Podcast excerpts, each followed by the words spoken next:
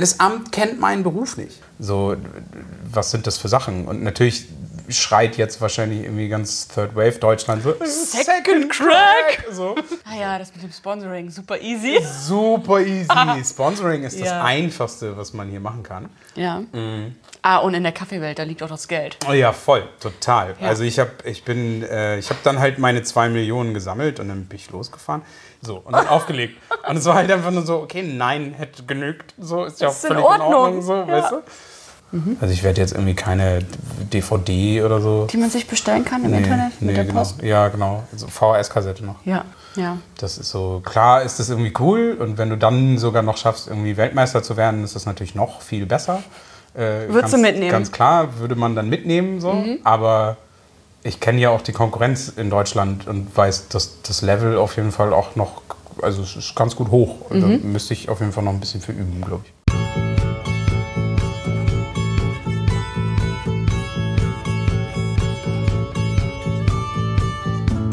Hallo Coffee People.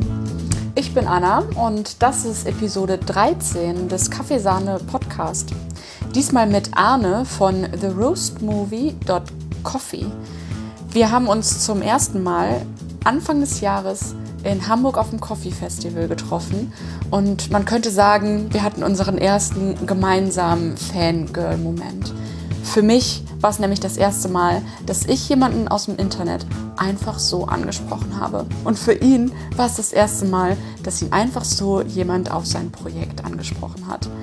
Arne hat nämlich im letzten Jahr einen kleinen Road-Movie, haha, aufgenommen und war in Europa unterwegs, um verschiedene Röster zu besuchen und zu dokumentieren, wie sie arbeiten. Heißt, wir haben quasi eine Gemeinsamkeit und zwar, wir haben ein cooles Social Media Projekt, das wir über Instagram teilen. Und wir haben Ende Juli wieder in Hamburg ein bisschen mehr Zeit miteinander verbracht, haben Kaffee getrunken, haben gekappt, haben gequatscht, haben Bier getrunken und uns ausgetauscht. Und ja, genau darüber geht unser Gespräch auch. Erstmal über seine Reise, die Leute, die er kennengelernt und getroffen hat. Und jetzt, was uns verbindet, die Schwierigkeiten, so ein cooles Projekt, was alle abfeiern, irgendwie auch umzusetzen, weil, Surprise, dafür braucht man natürlich auch ein bisschen finanzielle Unterstützung. Und ja, wir unterstützen uns gegenseitig, indem wir diesen Podcast zusammen aufnehmen. Und ich hoffe, ihr habt ganz viel Spaß beim Zuhören. Danke nochmal, Arne, dass du dir so viel Zeit für mich genommen hast. Und ja, viel Spaß und bis bald. Sag das nochmal. Nein. ich habe eine sehr schöne Stimme. Prösterchen. Oh, das perlt aber heute wieder. Ich freue mich. Ah, Ich mich auch. Mhm. Aber ich muss jetzt, soll ich dann auch nochmal? Nee, das kann, das, das kann ich einfach gleich reinschneiden. Okay, das ist super. Ja, ja, Wir deswegen. schneiden hier alles. Boah, es wird so krass geschnitten nachher. Das wird ganz wild.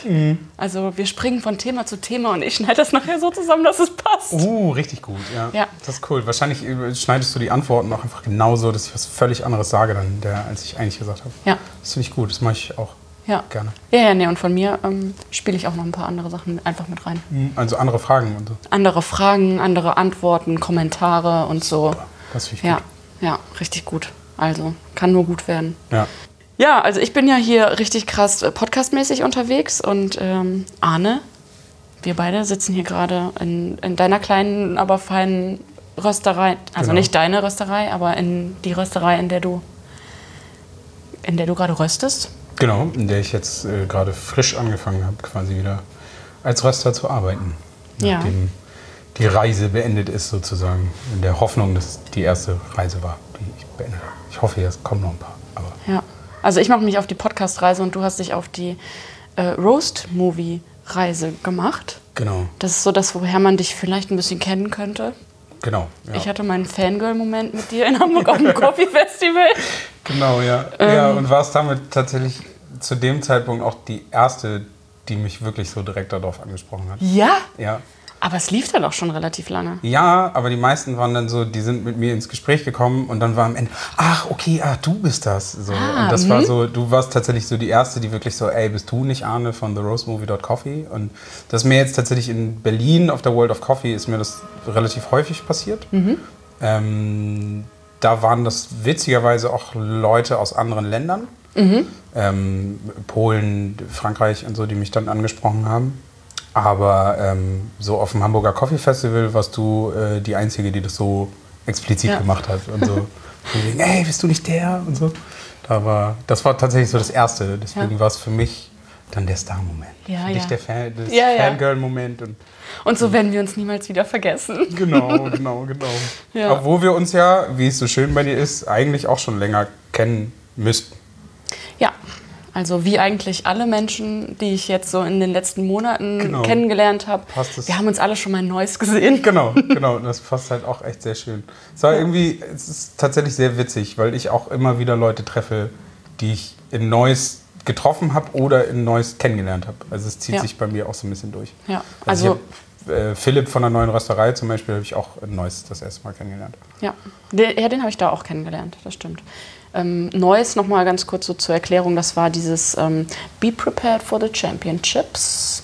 Genau. Da hat sich quasi wirklich so die halbe deutsche Kaffeeszene so ein bisschen getroffen und äh, über ja, Meisterschaften ausgetauscht. Also verschiedene Meisterschaftsteilnehmer haben da so ein bisschen ihr Wissen über die Herangehensweise an eine Meisterschaft Mhm, geteilt. Von drei Meisterschaften, glaube ich. Ne? Also es war ähm, Barista, Brewers Cup und Röstmeisterschaft. Ne? Ich glaube, Latte Art. die Latte Art auch?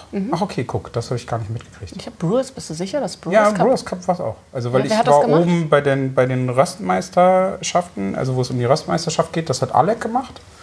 Ähm, der erste deutsche Röstmeister, wenn man so will. Also der, die erste äh, deutsche Röstmeisterschaft gewonnen. Ähm, hinter uns war ähm, Erna, Erna, genau, für, für für, für Barista aus Für Barista, äh, genau. Münster von der Röstbar. Genau. Und wer Brewers Cup gemacht hat, weiß ich gar nicht, aber das war neben uns. Mhm. Also oben im, im, in diesem Rang waren Ja. äh, drei. Und das nee, war, das war äh, Latte Art noch. Und das war der Carlo, der das auch gemacht hat. Ja, aber es gab noch einen. Ja? Ja, ja. Okay. Das war Brewers Cup. Okay, also, wenn ihr wisst, wer das war, dann sagt Ich noch bin, mal auf jeden Fall der, also ich bin auf jeden Fall der Meinung, ich Ja. darf mich lügen, aber Ja. also Und du hast dir das ähm, Röstmeisterschafts-Dings äh, Ja, genau, angehört? ja. Weil, hast du Ambitionen? Mm.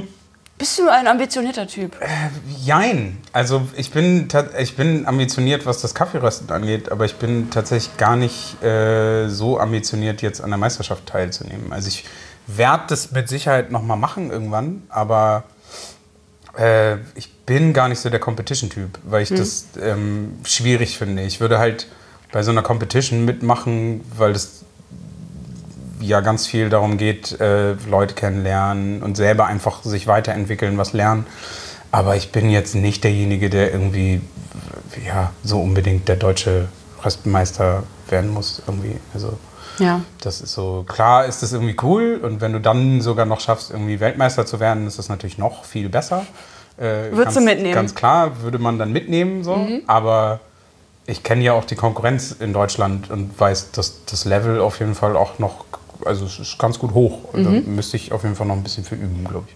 Ja. ja, du bist auch noch gar nicht so super lange mit dabei. Ich ähm, dachte eigentlich schon echt ein bisschen länger. Aber vielleicht willst du mal ganz am Anfang deiner Kaffeegeschichte anfangen. Ja, äh, Oder vielleicht auch so, also Nee, äh, kann ich ja gerne machen. Das ist ja, ähm, so ursprünglich komme ich aus der äh, Medienwelt und habe äh, äh, eigentlich Medientechnik studiert und bin äh, Produzent, Junior Producer, wie man heute so schön sagt, äh, für äh, Werbung und Hörspielkrams und so habe ich gemacht. Und äh, finde diese Szene relativ blöd und es war relativ schwierig, da irgendwie Fuß zu fassen, weil die wollen dich dann immer in die Selbstständigkeit drücken und da verdienst du einfach nicht genug Geld. Ähm, und dann habe ich als Nebenjob angefangen, im Hamburger Kaffeemuseum bei der Kaffeerösterei Burg zu arbeiten. Ähm, habe ich gemacht, weil ich während meines Studiums im Schokoladenmuseum gearbeitet habe hier in Hamburg. Und das war dann halt so ein bisschen, naja, irgendwie gleiches Thema, anderer, andere Pflanze so ungefähr. Ähm, aber tatsächlich ist die Kakaoproduktion oder beziehungsweise die Schokoladenproduktion bis zu einem gewissen Grad sehr, sehr ähnlich mit Rösten und so der, Ja. der äh, Kaffeeproduktion. Und habe mich da halt so ein bisschen eingegroovt. Und irgendwann kam der Röstmeister von äh, äh, der Kaffeerösterei Burg auf mich zu und hat halt gesagt so, hey, hast du nicht Bock, irgendwie das Rösten zu lernen? Also ich habe tatsächlich das Glück gehabt, dass ich quasi gefragt worden bin, ob ich das machen will. Und äh, dann habe ich so ein bisschen überlegt und habe dann halt irgendwie so ganz blöd gesagt, so ja, wie viel krieg ich denn? so, weil ich muss ja auch irgendwie so meine Rechnung bezahlen. Und ähm, das hat gepasst und dann habe ich das gemacht. Und derjenige, der mich da überredet hat, das ist Erik Brockholz, ähm, der hat es sehr, sehr clever gemacht. Ich habe nämlich zu dem Zeitpunkt, als ich da gearbeitet habe, was auch wieder sehr merkwürdig klingt, aber ich habe fünf Jahre lang keinen Kaffee getrunken. Was daran liegt, dass ich eine ich einen Reflux, also so eine Magenkrankheit, und ich krieg, äh, also ich kann Industriekaffee nicht trinken. Ich krieg Sodbrennen davon und es funktioniert alles nicht so richtig. Das, Du bist der schlechte Kaffeedetektor. ja, so ungefähr. Also ich Ja. bin jetzt voll der Säuredetektor tatsächlich, weil jedes Mal, wenn ich jetzt irgendwie kappe und ich merke, oh, alles klar, ich kriege davon Sodbrennen, dann weiß ich halt einfach, der ist nicht durchgeröstet und hat noch zu viele von den schlechten Säuren. So. Und ähm, da war es halt tatsächlich so, der hat mir eigentlich jeden Tag einen Kaffee hingestellt und hat halt gesagt, ey, probier den mal, den kannst du trinken und so, der ist voll gut. Und, äh. Und dann habe ich den getrunken und habe halt A, gemerkt, ey, Moment mal, der schmeckt irgendwie komplett anders als die Kaffees, die ich vorher getrunken habe. Und ich vertrage ihn. Und dann war, für, war bei mir das Interesse geweckt, so, hä, warum vertrage ich den denn und den anderen nicht? So. Und wie lange hat das gedauert? Wie lange, wie lange hat er dir jeden Tag einen Kaffee hingestellt? Äh, tatsächlich gar nicht so lange. Also das war, lass das drei Wochen gewesen sein oder so. Und es war dann natürlich nicht jeden Tag, aber so Mhm. Ja, ja. übertrieben gesagt jeden Tag. Und ähm, da hatte er mich dann damit irgendwie schon so gecatcht, dass ich halt wusste, so, ey, okay, ich will wissen, warum das so ist. Mhm. Und warum kann ich keinen Industriekaffee trinken? So, warum, was machen die großartig anders? Und äh, da war für mich dann halt schon einfach diese, diese Begeisterung für das Rösten irgendwie so ein bisschen geweckt. Also so das Interesse daran einfach. Und äh, ja, dann habe ich da äh, gelernt und habe äh, insgesamt boah, dreieinhalb Jahre, nee, drei, ich weiß das gar nicht mehr so genau. Ich glaube, wenn man die Museumszeit mitrechnet, habe ich dreieinhalb Jahre bei Burg gearbeitet und davon tatsächlich zwei Jahre dann komplett als Produktionsrester. Das heißt, äh, ich habe den Großteil der Produktion gefahren. So. Also hast du ähm, so anderthalb Jahre im Museum gearbeitet oder? Mm, Jein, also ich habe, äh, das fing so zwischendrin an. Also weil natürlich war das jetzt irgendwie so, der, ich habe in dem Museum gearbeitet und der Röster hat mich da so ein bisschen rausgecatcht. Das fand das Museum natürlich nicht ganz so toll. Und deswegen haben wir zuerst so eine, weil ich das ja erstmal lernen musste, haben wir so eine Regelung getroffen, dass wir halt gesagt haben, okay, du röstest zwei Tage und die anderen drei Tage bist du im Museum. Und diese drei Tage vom Museum wurden dann so nach und nach immer weniger. Und äh, bis ich wirklich die komplette Produktion fahren konnte, habe ich halt ein halbes Jahr einfach eine Sorte Kaffee geröstet. So. Und auch unter Aufsicht? Oder ähm, also Zu wie Anfang- lange genau, war das zu unter Anfang Aufsicht? unter Aufsicht, also bestimmt so die ersten, den ersten Monat, anderthalb Monate oder so. Und dann war irgendwann, er war da, aber ich habe trotzdem alleine gearbeitet. Mhm. Und wenn irgendwas war, dann ist er dazugekommen. Und ich, äh, Erik, äh, was mache ich hier? Ähm, aber da können wir ja auch ganz ehrlich sein, Rösten ist jetzt auch nicht unbedingt das Hexenwerk. Also es gehört schon echt was dazu, das zu können. Aber ähm, es ist halt ganz blöd gesagt, es ist halt so ein bisschen wie Backen oder wie Kochen. Also es ist halt so, es, mit ein bisschen guten Willen kann das jeder. Es ist halt nur die Frage, wie gut du es dann kannst. Ja. Also Wenn du einmal den Dreh raus Genau. hast und auch immer deine du gleichen kannst Sorten, die, die, genau, du so du drin kannst hast. die Basics dann halt. Ja. So. Aber es ist halt dann wie in der, wenn du jetzt dann auf die, wenn es ums Kochen geht, dann gehst du halt auf die Sterne-Gastronomie. Das kann halt nicht jeder. So. Mhm. Und genauso ist halt beim Kaffeerösten auch. Die Guten, die haben halt irgendwas drauf. Was ist dann über die Frage, aber dass sie es besser können als die anderen. Und Besser oder nur anders? naja, aber anders und dadurch besser. Mhm. Jetzt ganz blöd gesagt. Wenn man nach der normalen Definition geht, ist es ja der schönere Kaffee, der leckerere Kaffee. Und dementsprechend kann er das dann irgendwie wohl besser. So. Er macht rein theoretisch auch einfach nur irgendwas anders, aber ist dann halt die schönere Variante sozusagen. Ja, so ein 0815 Kaffee äh, lässt sich auf jeden Fall relativ easy rösten. Ja. Also wenn du, äh, wie gesagt, wenn du den Dreh einmal so. Ja, genau. Also du brauchst halt die. Basics irgendwie und dann, aber für mich war das halt auch tatsächlich so ziemlich gut, dass ich halt dann gerade eben bei der Kaffeerösterei Burg gelernt habe. Also weil um das einmal kurz zu sagen, so die Kaffeerösterei Burg existiert seit äh, 1923 und ist äh, ähm, eine der ältesten noch existierenden kleinen Röstereien in Hamburg, in Norddeutschland. Und ähm, das ist halt traditionell, sehr traditionell. Ist, äh, ich, ohne irgendwelche elektronischen Unterstützungen, das heißt ohne Profil und so geröstet, sondern wirklich nur nach Farbe, nach Geruch, nach. Ach, wirklich komplett? Ja, ja, also wir hatten gar nichts. Ich hatte eine Temperaturanzeige, die so medium gut war. Ja. so. Und ähm, ja, so habe ich rösten gelernt. Und das ist halt quasi wirklich traditionell. Also Ja. so, wie du auch vor äh, 80 Jahren geröstet hast. Ja. Und So das ist- sehr nach Gefühl, ne? so Genau. dass du auch wirklich ein Gefühl für den Kaffee Genau, bekommst. also man bekommt halt durch diese Art, wenn du so Kaffee rösten lernst, bekommst du einfach ein viel, viel besseres Gefühl für, diese, für den Rohstoff. Und setzt dich damit viel mehr auseinander. Was ist wirklich der First Crack? Was passiert da? Was passiert beim Second Crack? So, was sind das für Sachen? Und natürlich schreit jetzt wahrscheinlich irgendwie ganz Third Wave Deutschland so Second Crack! So.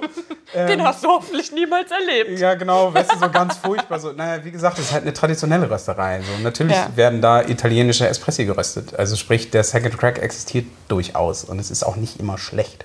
Aber es ist halt so, ähm, Das schneide ich raus.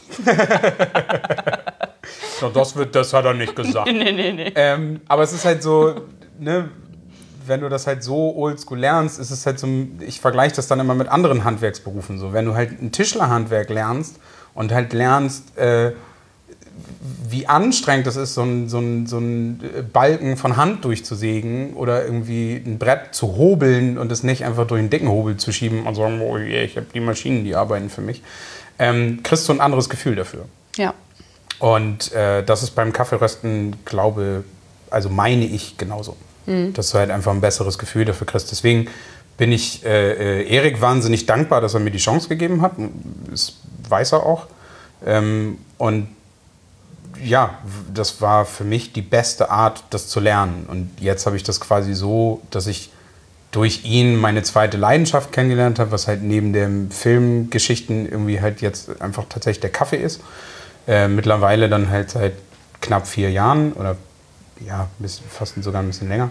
Ähm, und äh, habe irgendwann gemerkt, dass halt dieses reine Produktionsrösten doch irgendwann so ein bisschen fad wird. So. Weil hast halt jeden Tag das Gleiche. Ja. Das kann ich dir ganz genauso auch ähm, bestätigen. Ja, Ja, also, es ist, halt mega geil genau. und super aufregend Ja, und, und, äh, es kommt ja auch trotzdem, also es ist nicht jeder Tag derselbe, weil es kommt ja immer was anderes auf dich zu, aber trotzdem ist halt so, im Rösten selber, in dem Vorgang verändert sich nicht viel. Und dann heißt es halt irgendwie, ja, Alter, wir brauchen jetzt irgendwie innerhalb der nächsten zwei Wochen drei Tonnen davon. Und dann stehst du da halt irgendwie fünf Tage die Woche und machst immer den gleichen Kaffee. So. Und das wird dann halt irgendwann so ein bisschen uncool. ja, ein bisschen Und- Fahrt. Ja. Und dann kam quasi deine andere Leidenschaft ins, nochmal wieder ins Spiel und du Ja. hast deine beiden Leidenschaften zusammengetan. Ja, genau. Also eigentlich ist es genau so, äh, der Weg dahin war nur ein bisschen länger. Ja, ja. So, also es, So, ähm, heute überlegt, morgen umgesetzt. Ja, ja, das easy. wäre genau, das wäre schön und es ist ja auch immer so geil, wenn man dann ähm, irgendwelche äh, Dokumentationen hört von wegen irgendwie, ja, ich bin mit dem Fahrrad irgendwie dreimal um die Welt gefahren, aber ich bin einfach losgefahren. Mhm. Ähm, das stimmt natürlich nie so wirklich. Ähm, und vor allen Dingen ähm, war das vorher ganz anders geplant. Also da war noch nie die Rede von einem Film oder so, sondern ähm, ich habe mir gedacht, irgendwie ist so meine Lernzeit bei äh, äh, Burg vorbei und ich bin halt nur noch am Produzieren. Und ich wusste aber natürlich, äh, es gibt durchaus andere Cafés und es gibt durchaus mehr, was man aus Kaffee rausholen kann. Und äh, es existiert da sowas, das nennt sich Third Wave. So, und ähm, da ist jetzt Burg nicht unbedingt drin. Ähm, und habe dann überlegt, ich würde gerne einfach mal gucken, wie andere Röster arbeiten. Und, Verzeihung, oh, Bier, ne? ähm, und habe, äh, äh, bevor das Ganze anfing, tatsächlich äh, Lutz van Gülpen in Emmerich besucht, bei, von der Rösterei van Gülpen, ähm, weil der sehr gut mit Erik befreundet ist. Und bin in meinem Urlaub tatsächlich einfach mal für, ähm, ich glaube, es waren äh, vier Tage, es war nach Neuss tatsächlich, ähm, bin ich zu äh, Lutz gefahren und habe äh, dem irgendwie drei Tage über die Schulter gucken können und habe mir dann noch das Werk von Probat, die halt auch in Emmerich sitzen, der äh, Röstmaschinenhersteller, äh, angeguckt und so. Und das war so ein bisschen so eine, auch wie so eine Lernreise geplant, aber dadurch habe ich halt noch mehr begriffen, so, ey, okay, man kann echt anders Kaffee rösten. Und da gibt es irgendwie viel mehr Sachen für mich zu entdecken. War, hat auch ähm, Neues ein bisschen Ausschlag dazu gegeben? Also da der Austausch mit den, mit den Leuten oder war das vorher auch schon ein bisschen so? Nee, also es war vorher für mich klar, dass es was anderes gibt. Also ich laufe ja jetzt auch nicht mit Scheuklappen durch die Ja, ja. Ähm, aber ja, also Neues war ausschlaggebend, aber ich muss tatsächlich sagen, vor allem dieser Besuch bei äh, Van Gülpen. Mhm. Das war so wirklich dieses, diese, es hat mir so, wie man immer so schön sagt, die Augen geöffnet. Mhm. Und dann war das halt einfach so, ah, okay, krass. Ich habe dann verstanden, wie man mit Profilen röstet, weil das habe ich vorher halt immer nur gehört, aber ich wusste irgendwie gar nicht hundertprozentig, Mhm. was das denn, ne? Rate of Change, Rate of Rise, wie immer man sie nennt. So, ne? What? Ja, so What? ungefähr. Also das ist dann halt so, das ist Kann ja dir dann. die Temperatur sagen? Genau, das ist dann halt auch so, so ein bisschen Real Nerd Talk, ne? Ähm, aber äh, ja, das ist halt die moderne Art und Weise zu rösten. Also es gibt eigentlich kaum eine Rösterei, die ohne Profile röstet, so mittlerweile, außer halt die alten Traditionsröstereien. Und ähm, Van Gülpen hat es sehr schön gemacht, weil Van Gülpen ist vermutlich irgendwie die älteste noch existierende Rösterei Europas die halt auch sehr aus diesem Traditionsbereich kommen und schön dunkle Filterkaffees, die eher nussig, schokoladig sind, nix mit Frucht und so. Und der halt irgendwann so einen Imagewechsel einfach gemacht hat, indem er halt gesagt hat, boah, ich hab aber Bock auf den neuen Kram. So. Und ähm, ja, hat natürlich läuft diese Produktion von äh, äh, den, ich, ich nenne es jetzt mal die alten Sachen, läuft natürlich weiterhin, weil die Kunden dafür da sind. Aber sein Augenmerk liegt jetzt halt auf ja, Third Wave Kaffee, also Specialty Coffee in bester Form. So. Und ich persönlich mag halt auch dieses Third Wave. Ich mag den Begriff nicht so gerne, weil da halt Welle drin steckt und Welle bedeutet, das ist irgendwann vorbei. Ja. Das wäre doof. Ja. So, deswegen, und wer weiß, die vielleicht. vierte Welle. Ja, aber vielleicht sind wir auch schon in der vierten Welle und das ist dann diese ganzen Nito und Cold Brew Geschichten und so, was zwar auch alles schon alt ist, aber was ja wiedergekommen ist. So. Also wer weiß, ist es jetzt noch Third Wave, sind wir jetzt in der vierten? Ich, wow, ne, keine Ahnung. Deswegen, ich Ja, mag das muss auch mal einer richtig erklären, Third Wave. Also, Ja, naja, also man kann es ja relativ einfach erklären. Die erste Welle ist der Kaffee an sich. Und die zweite Welle war der Espresso. So. Und die dritte Welle ist dann hell gerösteter Kaffee. Also ich zurück zur Frucht. Ja, also ich nenne es halt immer den skandinavischen Weg, weil, also, weil der, diese ganze helle Röstungsgeschichten kommen eigentlich aus den USA, soweit ich weiß. Also die haben damit angefangen. Aber die ersten in Europa, die das dann gemacht haben, waren wohl so die Skandinavier. Und Deswegen heißt es halt auch immer gerne so Scandinavian Way, so skandinavische Röstung, so ein bisschen. Äh, da gibt es aber auch Begriffe wie City Roast und so eine Geschichte. Das ist so, pff, wer jetzt letztendlich Können wir, darauf können wir, können wir eine ganz, ganze Folge zu machen. genau, also wer Ja. letztendlich das jetzt auch irgendwie Ja. erfunden hat oder nicht, oder wer das das erste Mal mal gemacht hat und so. Aber man ist auf jeden Fall dann irgendwann mal dazu übergegangen, dass halt Kaffee äh, hat wahnsinnig viele Bestandteile. Also man vermutet ja äh, über 1800 weiß man irgendwie und doppelt so viel wie Wein wird dann immer gesagt und so. Und ähm, man hat halt irgendwann einfach dann gemerkt, so hey, wenn ich den nicht komplett durchröste und nicht schwarz mache, so, dass dann viel mehr Aromen durchkommen und halt eben auch Fruchtaromen. Und das ist dann quasi so, das wird als die dritte Welle bezeichnet. Vielen Dank.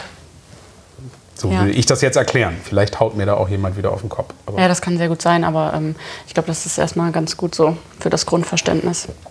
ja. Ja. Ja, auf jeden Fall. Äh, Warst du bei Van Gülpen und hast dir das da angeguckt und äh, hast gesehen, der arbeitet mit Röstprofilen und der arbeitet ganz anders.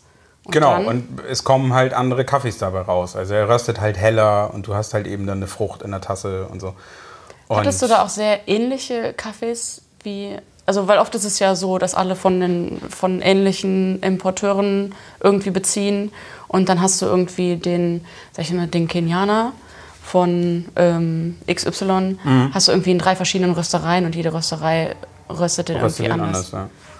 Ähm, ja, hatte ich auch. Also tatsächlich hat er den gleichen Kenianer gehabt wie wir. Es war Wirklich, tatsächlich auch, der Kenianer? Äh, es war auch tatsächlich ein Kenianer. Und er hatte den in der ähm, äh, Doppel-A-Variante und in der AB-Variante. Was bedeutet das? Und äh, das ist die Qualität. Mhm. Also Doppel-A ist das Beste und AB ist das zweitbeste Mhm. sozusagen. Und ähm, das ist, äh, äh, er hat halt, den Doppel-A hatten wir auch. Wir haben ihn nur halt viel, viel dunkler geröstet. Und es war bei Burg einer meiner Lieblingscafés. Mhm. Und ich habe den bei ihm getrunken und war so, huch, ah, okay. Ich mag deinen lieber. So. Und dann war für mich einfach klar, so, hey, das ist eher so die Richtung, in die ich gehen will. So. Und ich habe auf jeden Fall noch viel mehr vor mir, was ich über das Kaffeerösten lernen kann. So. Und das war aber auch irgendwie klar, weil ich war zu dem Zeitpunkt dann halt irgendwie drei Jahre bei Burg oder ja, ich glaube, es waren zweieinhalb, als ich bei Lutz das, äh, das erste Mal war. Und wusste halt einfach nur so, ey, okay, das ist jetzt nicht meine Endstation. So, ich werde jetzt nicht mein Leben lang bei Burg rösten, sondern da gibt es viel mehr, was ich machen will. Und meine erste Idee war, ich fahre zu verschiedenen Röstereien und lerne da nochmal bei denen. Also so ein bisschen wie, ähm, ja, wie in den alten Handwerksberufen eine Walz. Ja. So, also dass du halt quasi so, bist dann, bei der Walz gibt es ja bestimmte Kriterien, du musst dann irgendwie drei Jahre unterwegs sein und Darfst dich deinen nicht- Heimatort nicht betreten. Genau, und darfst irgendwie nur 50 Kilometer an deinen Heimatort ran und, so ein Und Kram. ähm, du darfst keine, äh, kein Geld für Unterkunft und ähm, ja, beziehungsweise den du Weg darfst. ausgeben. Ja, beziehungsweise du darfst, glaube ich, offiziell ist es, glaube ich, sogar so, du darfst gar kein Geld verdienen. Also Mhm. du arbeitest für Kost und Logis und du darfst unterwegs kein Geld ausgeben für deine Reise und für Genau. Essen und Getränke und so. Und deswegen, äh, ich weiß gar nicht, ob das in allen Handwerksberufen so ist, aber es gibt ja so Waldsprüche und so, die du dann, dann gehst du in eine Raststätte, sagst denen und dann kriegst du umsonst was zu essen und so. Und äh, ganz so heftig wollte ich das natürlich irgendwie nicht machen. Und ich wusste auch, ich muss irgendwie Geld in die Hand nehmen dafür. Aber ich wollte das eigentlich ganz gerne machen. Und dann habe ich gedacht, so, hey, cool, dann mache ich irgendwie quasi meine persönliche Kaffeewalz. So. Und äh, lerne einfach von verschiedenen. Und habe mir natürlich auch irgendwie meine Traumröster dann sozusagen rausgesucht. Und habe in der Recherche dahin festgestellt, das funktioniert gar nicht. Das wird so nicht klappen, weil ganz viele Röstereien halt doch sehr klein sind und die meistens halt eine Person haben, die röstet oder die haben mal zwei oder so. Und ähm, das bezahlt dir keiner. Also es sagt halt keiner irgendwie, also A, ist es in Deutschland tatsächlich auch wieder relativ schwierig, einfach bei irgendjemandem zu pennen. Also da, Gastfreundschaft können wir Deutschen irgendwie nicht ganz so gut. Es tut mir immer leid, wenn ich das sage, weil auch mir sind super Sachen in Deutschland passiert und so. Ähm, äh, in dem Zuge tatsächlich Grüße an Lutz und Philipp von der neuen Ja. Rösterei, so, ähm, weil die haben mir nämlich äh, einen Schlafplatz organisiert und so. Und es war alles super, ähm, aber so sind wir Deutschen da irgendwie nicht ganz so großartig drin. Ähm, aber das größte Problem war, die haben gar nicht die Kapazität, noch jemanden damit reinzunehmen. Und dann hast du halt quasi einen, der da doof im Weg rumsteht. Und wenn weil du, es ja schon Anlernen irgendwie dann ist. Genau, Ne? Und ja, also, du, also die lassen ja, es ist ja auch verständlich, eine Rösterei sagt jetzt nicht, ah, okay, da kommt Arne, ja, wir können alle nach Hause gehen, der macht das schon. So, das ist ja klar, dass sie das nicht machen. So. Ähm, und dann verhaust du vielleicht auch mal was und dann äh, hast du denen gerade irgendwie 60 Kilo Rohkaffee versaut. versaut so, ist auch nicht so das Beste. Ja. Vielen Dank. Genau, so, hey, cool, ein paar Euro sind im Eimer. Ähm, und deswegen war halt einfach nur so, okay, das klappt irgendwie nicht. Mhm. Das war dann halt klar. Und dann habe ich gedacht, okay, dann mache ich das Ganze halt einfach ein bisschen kleiner und gehe irgendwie nur für zwei Wochen oder so dahin. Und das wurde, also diese Walz wurde quasi aus anfänglich tatsächlich zwei Jahren, die ich machen wollte, wurde ein Jahr und dann wurde irgendwann auch nur so, naja, vielleicht auch nur ein halbes und so. Und das wurde irgendwie immer kleiner und die Zeit, die ich bei den verschiedenen Röstereien verbringen wollte, wurde immer kürzer. Also mhm. halt so aus einem Monat wurden zwei Wochen, aus zwei Wochen wurde dann irgendwie nur so eine. Dann wurden auch so, ja, es reicht auch zwei Tage. So, und deswegen war halt so, das wurde irgendwie kürzer.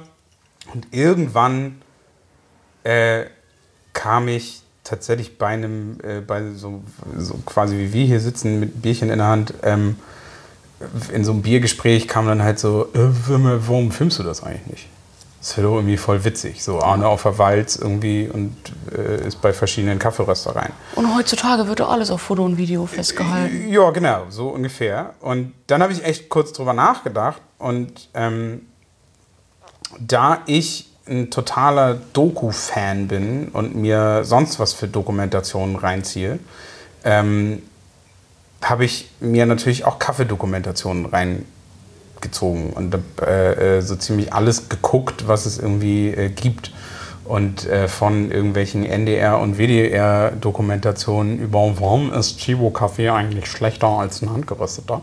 Ähm, von äh, äh, hier Film About Coffee, was so einer der bekanntesten Dokumentationen über Kaffee ist. Und mir ist immer aufgefallen, dass es eigentlich in diesen Dokumentationen immer nur darum geht, wo kommt der Kaffee eigentlich her und wie schmeckt er. Mhm. Und dass der zwischendurch geröstet wird, wird nur so einmal kurz erwähnt, aber das ist dann halt so nach dem Motto so, hey, ja, den rösten wir. Und nach fünf Minuten war das Thema irgendwie so abgehakt. Und dann dachte ich halt so, okay, so langweilig ist mein Beruf jetzt aber dann irgendwie doch nicht. So, ich kann da durchaus mehr drüber erzählen. Und dann ist halt irgendwann tatsächlich, glaube ich, wirklich nach so einem halben Jahr oder so ist die Idee entstanden, äh, okay, dann mache ich die erste Dokumentation über Kaffeeröster. So. Und ob es jetzt wirklich die erste ist, weiß ich nicht. Ähm, aber ich habe bis jetzt noch keine gefunden. Aber hattest du da schon verschiedene Röster besucht, als die Idee gekommen ist? Nein. Nein, okay. Also ich war tatsächlich vorher nur bei Lutz. Mhm. Das war so, also nur bei Van Gülden. Und ähm, da äh, ist dann halt einfach so, okay, dann ist dieser Film vielleicht auch so ein Türöffner, um bei den Röstereien oh, ja. reingucken zu dürfen. Ja. So. Und äh, das Lustige war halt, ich bin da echt sehr, sehr, obwohl ich vorher als Produzent gearbeitet habe, aber ähm, ich bin da sehr, sehr blauäugig rangegangen und habe halt gesagt, so ja, ich lasse mir so ein Wohnmobil sponsern und dann fahre ich durch die Gegend. Ah ja, das mit dem Sponsoring, super easy. Super easy. Sponsoring ist ja. das Einfachste, was man hier machen kann. Ja. Mhm. Ah, und in der Kaffeewelt, da liegt auch das Geld. Oh ja, voll, total. Ja. Also ich habe ich bin, äh, ich habe dann halt meine zwei Millionen gesammelt und dann bin ich losgefahren. Nee, ähm, äh, natürlich ist es genau nicht so gekommen. Äh, das größte Problem war Sponsoring. Und das hat bis heute nicht funktioniert ähm, weil das auch wieder fast, also ich würde nicht sagen typisch deutsch, aber es ist auch auf jeden Fall was, was dir vermehrt in Deutschland passiert, ist so, äh, was habe ich denn davon? Mhm. Und die Leute begreifen in meinen Augen tatsächlich nicht, dass halt so, jetzt mal angenommen, irgendwie du, du produzierst eine Dokumentation über einen Beruf und die größte Marke von diesem Beruf steht vorne am Anfang. So. Ja. Das ist einfach eine ist richtig geile Werbung. Beste. Und äh, ja, eigentlich das Beste, was dir passieren kann. Denken wir uns so. Ja. Die Firmen denken da irgendwie so ein bisschen anders. Und das Lustige ist, ich hätte ja nicht viel Geld gebraucht. Also das ist jetzt ganz blöd gesagt, ich war alles zusammengenommen tatsächlich echt ein gutes Jahr so unterwegs. Und äh, das Ganze hat sehr low 8000 Euro gekostet. So. Und das halt nur, weil es halt mein privates Geld war. Ja. So. Und ähm, wenn ich jetzt nach Sponsoring suche, dann ist natürlich auch die Fertigung des Films, also quasi der spätere Schnitt und das Editing und so damit drin. Das ist bei mir jetzt noch nicht mit drin gewesen, sondern es war nur die Reise. Und für diese Reise hätte ich halt weniger bezahlt, wenn ich ein Wohnmobil gehabt hätte, weil dann hätte ich, ich mir ein Auto gekauft dafür und all so ein Kram. Und ähm, da, ich habe da halt einfach irgendwie ein bisschen easier drüber nachgedacht und dachte halt einfach nur so, ey, ja, ach komm, irgendjemand wird es schon machen. Und habe mir dann tatsächlich alle Firmen rausgeschrieben, die so Bullis umbauen und all so ein Kram und habe die angehauen. Und ich habe tatsächlich auch von vielen echt eine sehr, sehr nette Antwort zurückgekriegt. Aber es war ganz oft so, hey, würden wir eigentlich gerne, aber so. Oder schade, du bist ein bisschen zu spät, wir haben gerade die gesponsert. Klar. Und so. Also das ist Ja. so, ähm, ich habe dann einen gefunden, der gesagt hat, Alter, hätte ich einen Bulli hier stehen, äh, würde ich dir sofort einen geben. Ist auch eine Hamburger Firma, ähm, was aber so ein Ein-Mann-Unternehmen ist. Und der existiert seit 2016, glaube ich, oder 17 sogar erst. Ähm, das heißt, der ist noch relativ neu auf dem Markt und hatte jetzt halt einfach nichts, was er mir geben kann. Haben wir aber mit ihm abgemacht, so, hey, okay, ich lasse mir dann in mein Auto eine neue Batterie und so und, und Standstrom und den ganzen Kram, so Standheizung irgendwie von ihm einbauen. Hat letztendlich alles auch gar nicht geklappt, weil ich es nicht brauchte, weil wir einen Bomben Sommer hatten und so. Also es Ach war ja, jetzt ja. irgendwie nicht. Letztes Jahr dann, ne? Ja, ja, genau. Also ich bin 2018 letztendlich dann losgefahren. Ähm, aber das war halt, also bevor wir irgendwie überhaupt dann auf die Reise zu sprechen kommen, ist ja die Vorbereitung so. Und dieses Sponsoring hat halt überhaupt nicht funktioniert. Und meine ganzen Freunde, die nichts mit der Kaffeewelt zu tun haben, dachten aber halt so, naja, das Sponsoring wird das schon irgendwie hinkriegen, der kommt in die Röstereien nicht rein. Also weil keiner wird ihm irgendwie in die Rösterei lassen. Und ich war halt so, pff, klar. Also, weil, Coffee Community, So, ja, I'm eben. in. Also, weil das halt so, ne, ist ja irgendwie, warum sollen die mich nicht da reinlassen und so. Und ich habe wirklich überhaupt nicht damit gerechnet, dass irgendeine Rösterei Nein sagt. Und es haben sehr viele Röstereien Nein gesagt. So. Und ist auch begründet? Nö. Also ganz viele nicht. Ähm, einige waren dann so dabei, die gesagt haben so, hey, sorry, wir sind so ein bisschen zu klein. Und dann habe ich versucht, also weil die vielleicht dachten, ich komme da jetzt irgendwie mit so einem riesen Filmteam. Dann habe ich denen aber gesagt, so, naja, ey, ich bin One-Man-Show, so, ich komme alleine mit meiner Kamera und irgendwie, ich will nur kurz einmal filmen und dann ein Interview machen und dann bin ich wieder weg. Ich bin eine Woche bei euch, mehr nicht, so. Oder ein paar Tage, so. Und es waren trotzdem relativ viele dabei, die gesagt haben, so, nee, sorry, machen wir nicht. Ähm, wie hast du das angekündigt? Also was hast du genau gesagt? Mhm. Du hast E-Mails geschrieben aber, ne? Oder hast du auch angerufen? Ja, ich habe E-Mails geschrieben, ähm, weil ich zu dem Zeitpunkt noch sehr, sehr schlecht in meinem Englisch war. Also ich finde das immer noch kacke, aber ich kann mich verständigen. Ach, du hast ja nicht nur Deutsche besucht, ja? Genau, ich habe eben nicht nur Deutsche besucht. Ähm, in Deutschland habe ich auch teilweise angerufen. So, weil das habe ich mir zugetraut, mit meinem schlechten Englisch irgendwo anzurufen, habe ich mir halt nicht zugetraut. Und ähm, bei denen, die ich angerufen habe, die haben dann sehr rumgedruckst und einer hat es tatsächlich gemacht. Äh, ja, warte, da muss ich mal gucken. Und dann wollte sie mich verbinden und die haben halt aufgelegt. So. Oh, hast du Und- dann nochmal probiert, oder? Nö. Also, ka- äh, also ja, klar, ich habe es nochmal probiert da anzu, aber die sind da nicht rangegangen. Es war halt richtig so, voll so, äh, nee, ich habe da, ich habe aber kein, äh, so, und dann aufgelegt. Und es war halt einfach nur so, okay, nein, hätte genügt, so, ist ja auch Ist in völlig in Ordnung, Ordnung, so, ja. weißt du. Aber da, also das war tatsächlich das Heftigste. Ähm, was aber jetzt im Nachhinein zum Beispiel auch wieder so ganz typisch ist, ähm, einige von den Röstereien, die mir am Anfang abgesagt haben, haben jetzt gesehen, wo ich war und haben dann gesagt, ey, bist du noch in der Stadt? Wir, also du kannst doch irgendwie gerne bei uns und so. Und das war dann halt so, Ja, okay, sorry. So. Und tatsächlich ist es auch so, wenn du in so einer Vorbereitung bist, und das kenne ich tatsächlich aus meinen Produzentenzeiten auch noch, und du kriegst nur Absagen und ständig wird dir gesagt, so äh, blöde Idee und so, dann bist du irgendwann in so einem Modus, dass du, sorry, wenn ich so sage, aber dass du wirklich so, ey, fickt euch, ich mach das jetzt einfach und beweis euch, dass es geht. Und dass das was ist, was die Leute interessiert. So. Das ist jetzt für mich natürlich noch ein bisschen schwer zu sagen, weil der Film ist eben noch nicht fertig, der ist noch nicht draußen. Es ist Das kommt bin nachher im Editing noch, Ja, ja. genau. Ähm, ich werde ja dann sehen, wie viele Leute den gucken. Ich hoffe, das sind viele, aber es kann ja auch sein, dass der völlig in die Binsen geht. So. Man weiß es ja nicht. Also es kann ja, Ja, tatsächlich ja, ja. sein. Ne? Das ist jetzt irgendwie. Ich habe das jetzt nicht gemacht, weil ich weiß, ey, ich bin total der geile Filmer und es wird die beste Doku und ich sahne hier Preise ab ohne Ende. Nee, Quatsch. Also ich bin ich hab super Angst, dass das irgendwie überhaupt nichts wird. Und alle, bei denen ich war, haben gesagt, so, ja, toll, er hat so eine Welle gemacht und dann kommt da so ein Mist raus. So.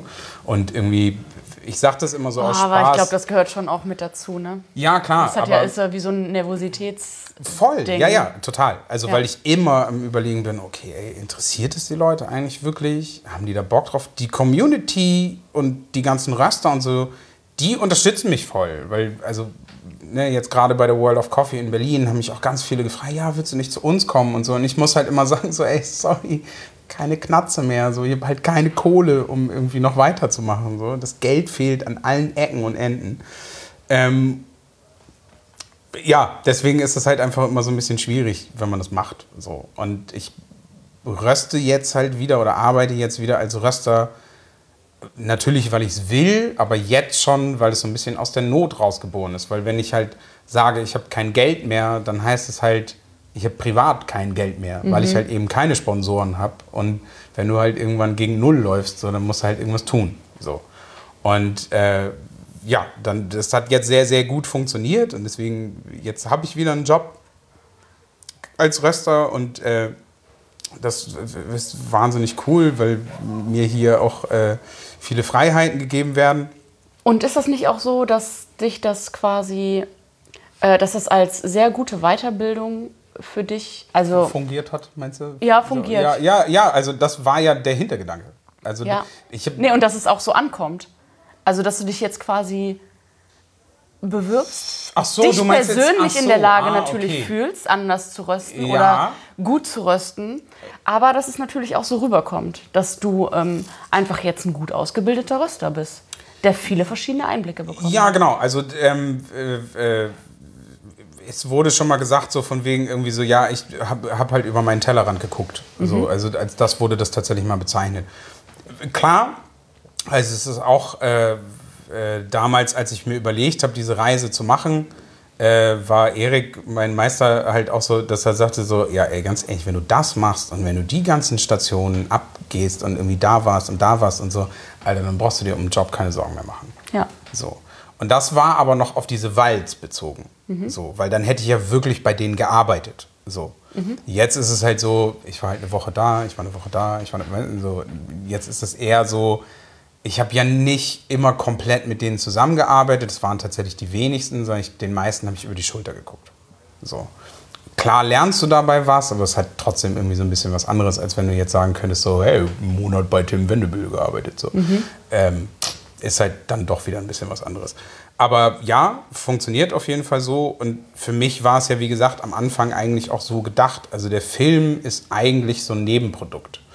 Und deswegen, also es ist ein sehr, sehr schlechtes Verkaufsargument, aber wenn der Film jetzt nichts werden würde, wäre das für mich persönlich nicht ganz so schlimm, weil diese Reise kann mir keiner mehr nehmen und die Leute, die ich kennengelernt habe, so diese ganzen, einfach diese ganze, äh, äh, ja auch Freundschaften, die ich geknüpft habe in der Zeit, so das kann mir halt keiner nehmen. Das ist was, was, ja, das ist meins, dafür wollte ich es machen. So. Ich wäre jetzt aber nicht ehrlich, wenn ich sagen würde, der Film ist dafür da, um mir diese Reise quasi wieder zu refinanzieren. So, also natürlich habe ich den Film gemacht, auch in Hinblick auf, hey, es wäre geil, wenn ich damit Geld verdienen würde. So. Und natürlich sollte das dann auch das Ziel sein. So, ich habe den Film jetzt nicht gemacht, um den irgendwann bei YouTube reinzustellen. Wenn der natürlich so schlecht läuft, dass den keiner kauft, dann würde ich es wahrscheinlich machen. So, Aber Leute keine kaufen. Ahnung. Genau, aber also ich meine, ich habe da ja sehr viel Arbeit und sehr viel Energie reingesteckt. Wenn das jetzt zurückkommen würde, wäre das natürlich monstergeil. So. Ich weiß aber auch, dass ich dadurch kein, dass ich keine Sponsoren habe.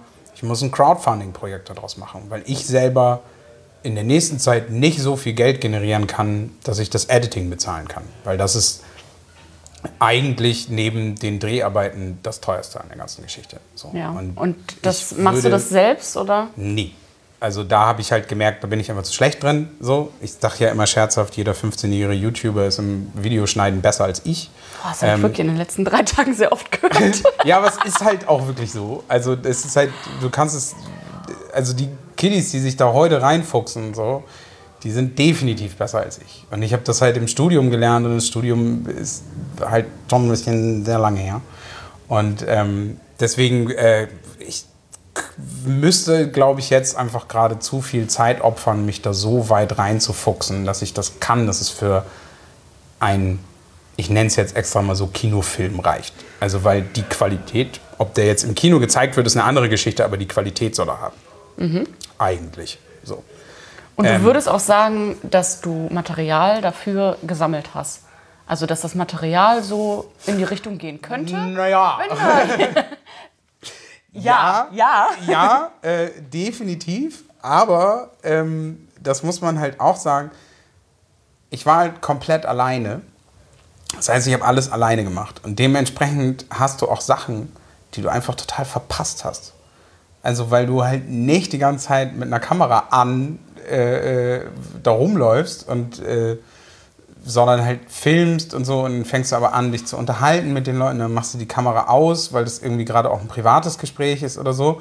Und dir fällt halt hinterher auf so, oh nein, ey, wie dem, oh, das habe ich auch vergessen und äh, davon habe ich keine Aufnahme und davon nicht so. Also eigentlich war es, wie man an dem Namen ja vielleicht merkt, ne, es sollte ein Road-Movie werden. Ähm, huhuhu, ne?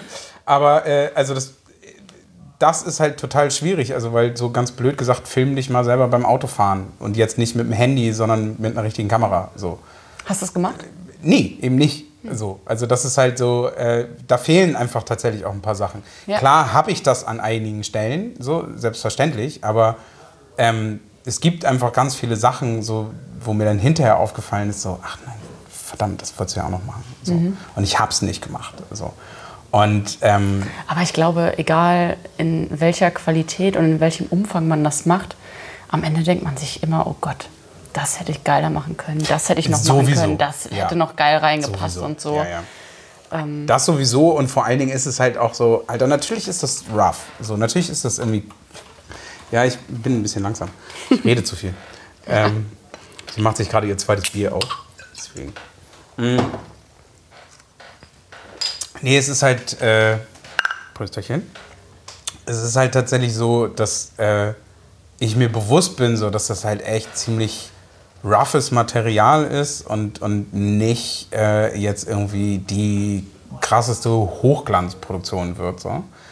Aber das macht ja auch den Charme von solchen Dokumentationen aus. Also wenn ich jetzt zum Beispiel eine Dokumentation von irgendjemandem sehe, der irgendwie, also ist jetzt tatsächlich eine ausgedachte Geschichte, aber der jetzt irgendwie mit dem Fahrrad durch Grönland fährt, gibt es bestimmt sogar eine Doku drüber, aber ich habe sie noch nicht gesehen. Ähm, Sich an. äh, der mit dem Fahrrad irgendwie durch Grönland fährt und das ist jetzt so eine krasse High-End-Produktion und du weißt einfach so, ey, okay, es ist neben ihm die ganze Zeit ein LKW hergefahren, wo die Kameramänner drauf sitzen, so. Dann glaube ich ihm das ja auch nicht. Also dann ist das für mich halt, auch wenn er trotzdem diesen Weg gemacht hat und mit dem Fahrrad einmal Grönland umfahren hat, Ja. es wirkt halt einfach ein bisschen merkwürdig, so. Ähm, das äh, finde ich, hast du auch mit manchen äh, Podcasts, die einfach so ein bisschen überproduziert sind, wo du nicht mehr so richtig das Gefühl hast, dass du nah dran bist. Ja. Also das ist ja auch mein, äh, mein Ansatz. Ja, aber Ne? äh, ja, du, du machst also- das ganz gut, du. Aber ähm, Danke. Nein, aber das, das, ähm, das Ding ist, mir geht das mit meinem das Leitthema Instagram so. Also, weil wenn ich halt einen Instagram-Account habe, wo jemand sagt so, hey, ich mache jetzt irgendwie ein halbes Jahr hier äh, Reise durch Indien und es ist ein Account voller Hochglanzfotos, so, dann weiß ich halt einfach so, ey, okay, der hat irgendwie eine relativ gute Kamera, hat wahrscheinlich bei Lightroom irgendein schönes Preset sich gekauft, jagt da alle Bilder durch und dann denken alle Leute, oh, ist Indien schön. So. Und So oh, hat der eine tolle Guss. Reise. Ja, ja, genau. Und oh, hat der eine tolle Reise. Ey, wahrscheinlich hatte er das auch. Und Indien ist ein wahnsinnig tolles Land. Das will ich ja gar nicht bestreiten. Aber ich nehme ihm das dann irgendwie nicht so ganz ab.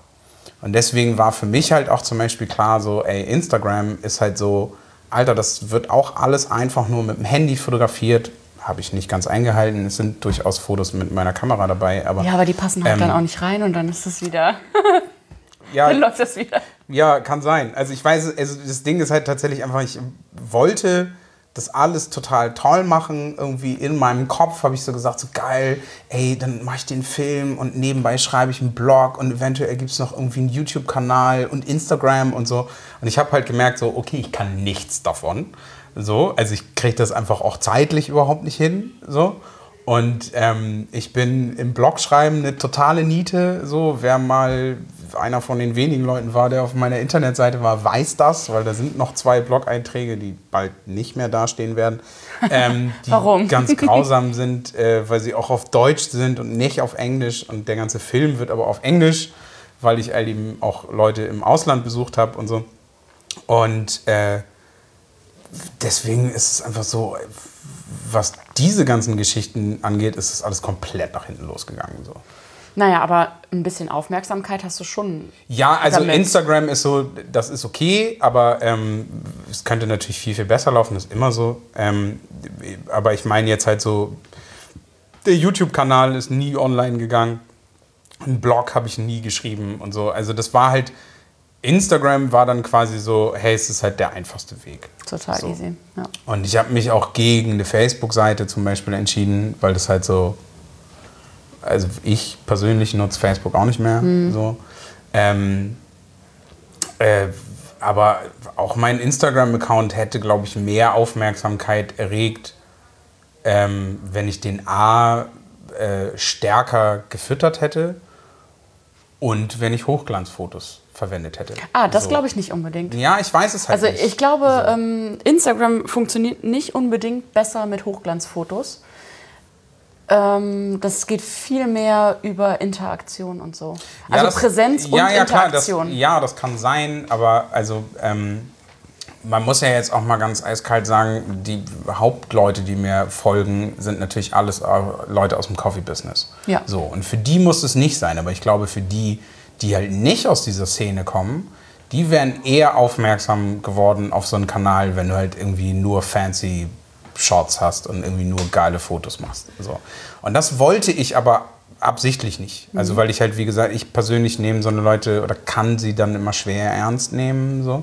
Ähm, es ist halt was anderes, wenn du ähm, die Instagram-Seite dir von einer Rösterei anguckst oder so und die haben Fotografen dafür oder so. Das ist was anderes. Das ist, das ist dann, da geht es um eine Rösterei und so. Aber wenn Aber ich das halt ist ja auch ganz diese, klar ein Werbekanal. Ne? Genau, für die ist es halt ein Werbekanal. So. Klar ist es für mich in einer gewissen Hinsicht auch, aber ich wollte halt wirklich einfach original zeigen, weil darum geht ja der Film eigentlich auch. Ich will die Arbeit eines Kaffeerösters zeigen. Ich will dann nichts beschönigen und nichts äh, äh, äh, äh, toll zeichnen oder so und schön zeichnen, sondern ähm, das ist einfach die Arbeit und dass äh, äh, du hinterher deine Rösterei saugen musst und so, das gehört halt dazu. Und dass du den Röster auseinanderbauen musst und den zu reinigen und so, das gehört dazu.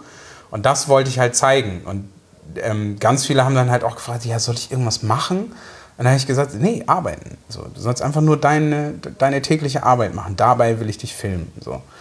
Und ähm, wenn ich jetzt diesen Instagram-Account nicht so gemacht hätte, wie er jetzt ist, dann hätte der meine Arbeit in dem Moment, finde ich, nicht ordentlich abgebildet. So. Sondern ich habe halt einfach mein Handy genommen und habe ein Selfie gemacht mit den Leuten, bei denen ich war, oder habe mal ein Foto von dem Röster gemacht und so, damit die Leute wissen, wo ich bin. Es war gedacht als, damit die Leute die Dreharbeiten verfolgen können. Das war auch der Hintergedanke von dem YouTube-Kanal, dass ich dann halt immer so Videos an den verschiedenen Orten mache und so.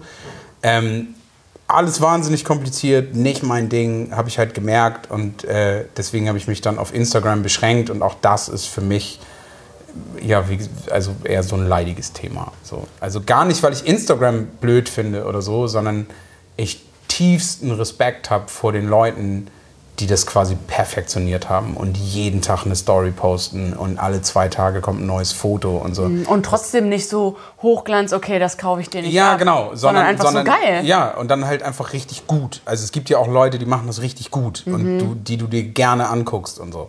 Und ähm, da habe ich ja auch ein paar und ich denke mir halt jedes Mal so, boah, ey, wie viel Zeit investieren die da rein? Mhm. Und wenn du dann aber, wenn das bekanntere Leute sind, Interviews mit denen hörst und dann so, ach nee, das mache ich immer so ganz easy nebenbei. Ja, klar, jetzt. Mhm. Weil du das quasi einfach gelernt hast. Und dann ist so Videoschneiden auf dem Handy für dich, für so eine kurze Instagram-Story, machst du halt so. Aber dann gibt es halt auch Leute, die Stories raushauen, die so krass sind, dass du halt weißt, ey, okay, das ist am PC gemacht. Das haben die nicht auf dem Handy geschnitten, sondern die haben sich echt richtig Mühe gegeben, nur für Instagram. Nur für die Story. Genau. Die vielleicht noch nicht mal in die Highlights kommt, sondern einfach nur 24 Genau, Stunden ja. da ist. Aber das merkst du dann halt auch, das sind dann halt die Leute, die machen das nicht jeden Tag, sondern die machen das einmal pro Woche oder so. Und dann ist es aber halt auch eine Story, die du dir anguckst und sagst, "Mm, ja, okay, ist schon geil.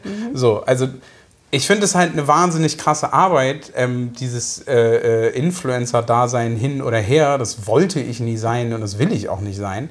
Ähm, ich wollte, ich habe das als Kanal genutzt, damit mir die Leute, damit die Leute sehen, was ich mache und wo ich gerade bin und so. Und es hat sehr, sehr gut funktioniert, weil ich durch Instagram Kontakt in die Türkei habe. Ich habe Kontakt äh, nach Japan zu Röstern. Ich habe äh, Kontakt nach Kolumbien zu ähm, äh, einem Bauern und so, mit dem ich regelmäßig schreibe. Und äh, mit dem Japaner schreibe ich regelmäßig. Ähm, ähm, äh, meinen türkischen Freund Levent äh, aus Istanbul, den habe ich jetzt auch schon zweimal persönlich getroffen. Nee, dreimal Grüße, sogar. Levent. Genau, liebe Grüße an ihn auf jeden Fall. Ein bisschen Deutsch versteht er, vielleicht hört er sich ja an. Ähm, und die kenne ich nur durch Instagram. Also das ist da tatsächlich schon so, dass es Instagram auch so, ein, so eine Community bildet. So Ja, auf- also das ist voll, super cheesy so. und man sagt das so oft, aber Instagram verbindet halt wirklich manchmal Leute. Ja, auf jeden Fall. Ja. Und ähm, auch nicht nur Instagram und Kaffee, so, sondern Nee. generell Ja. Instagram. Auf jeden Fall. Also das ist Ja. schon, es ist einfach eine soziale Plattform. So. Es Ja. ist Social Media, wie es Ja. immer so schön heißt. Und ähm, das stimmt auch tatsächlich und das macht äh, auch total Spaß, dann mit den Leuten zu interagieren und so. Aber so einen Instagram-Account zu betreiben, also einige können das albern finden, aber ich finde es wahnsinnig anstrengend. So. Und ähm, Ja, sag das nochmal, das ist super viel Arbeit. ja, ist es ja auch wirklich. Es ist super viel Arbeit. So. Und ähm, es ist einfach so, mir hat es irgendwann keinen Spaß mehr gemacht. Weil du Mhm. ich super irgendwann bist du ja auch in diesem, in Anführungszeichen, in diesem Zugzwang, Mhm. du musst jetzt irgendwas machen. Weil das ist tatsächlich, bei mir war das immer relativ gut zu sehen. Ich äh, Krebs sei ja jetzt irgendwie bei, äh, äh, ja, was weiß ich, was habe ich, irgendwas 900 plus oder so. Ähm, bei denen krebs ich rum. So. Und sobald ich einen Monat nichts mache, verliere ich auch wieder 80 Das oder ist so super davon. bescheuert, so. ne? Aber das sind halt diese Fake. Genau, aber das sind halt auch so diese Leute, so, oh, ne, mach gar nicht, ne, folge ich denen wieder so. Ja, ist okay, ähm, aber es ist halt, also dadurch bist du, wie gesagt, in diesem Zugzwang, so, weil ich halt eben noch nicht bei den Zahlen bin, wo es dann egal ist. So. Also irgendwann bist du halt einfach auf so einem Level, ja, das bleibt immer so. Weil wenn 30 Leute gehen, kommen 30, Leute neu, äh, 30 neue Leute. Also das ist so, Ganz, also wirklich jetzt äh, ein relativ gutes Beispiel dafür ist mein äh, anderer Instagram-Kanal, Ja. auf dem ich jetzt seit drei Wochen, glaube ich, gar nichts gemacht habe. Mhm. Und ähm, da kommen immer noch jeden Tag irgendwie so fünf Follower dazu. Ja. Aber der bleibt konstant Ja, ja, genau. bei der gleichen Zahl. ja, weil Also immer auch wieder welche abhauen. genau, so. also da hauen welche ab und da kommen welche dazu. Aber man merkt so richtig, dass da gerade nicht so viel passiert. Und wenn ich da jetzt jeden Tag ein Foto oder alle zwei Tage ein Foto posten würde, Dann, dann, würde das so ganz ja, ja, genau. konstant jeden Tag halt so fünf Ja, ja, mehr genau, ja. oder so.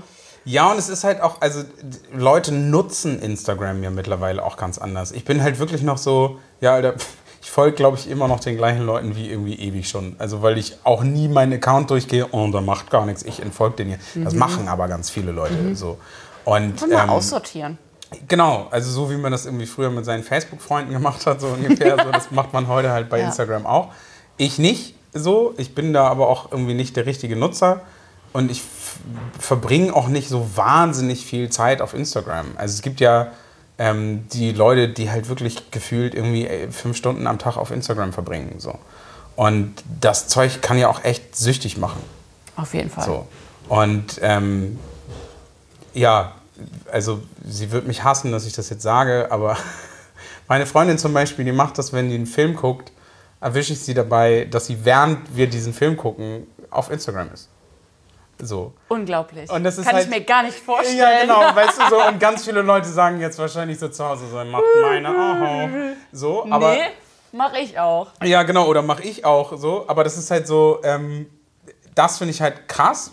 Da, damit meine ich jetzt auch gar nicht, oh Gott, ey, das musst du rausschneiden. Sie wird mich, sie wird mich töten dafür. Ähm, aber es ist halt wirklich so dieses, äh, da Muss geht's. das wirklich rausschneiden? Ich weiß es nicht. Äh, ich sag dir das nochmal. ja. ähm, nein, aber das Ding ist tatsächlich, dass äh, äh, Instagram kann so süchtig machen, äh, dass du halt sehr viel Zeit da drin verlieren kannst, die du ja aber trotzdem, wenn du in einer Community unterwegs bist, nutzt, um dich mit Leuten auszutauschen. So. Also das ist ja jetzt auch nicht so, dass die Leute, die so krass süchtig sind, äh, äh, jetzt einfach nur so, oh ich gucke mir Fotos an. So, sondern es macht ja wesentlich mehr.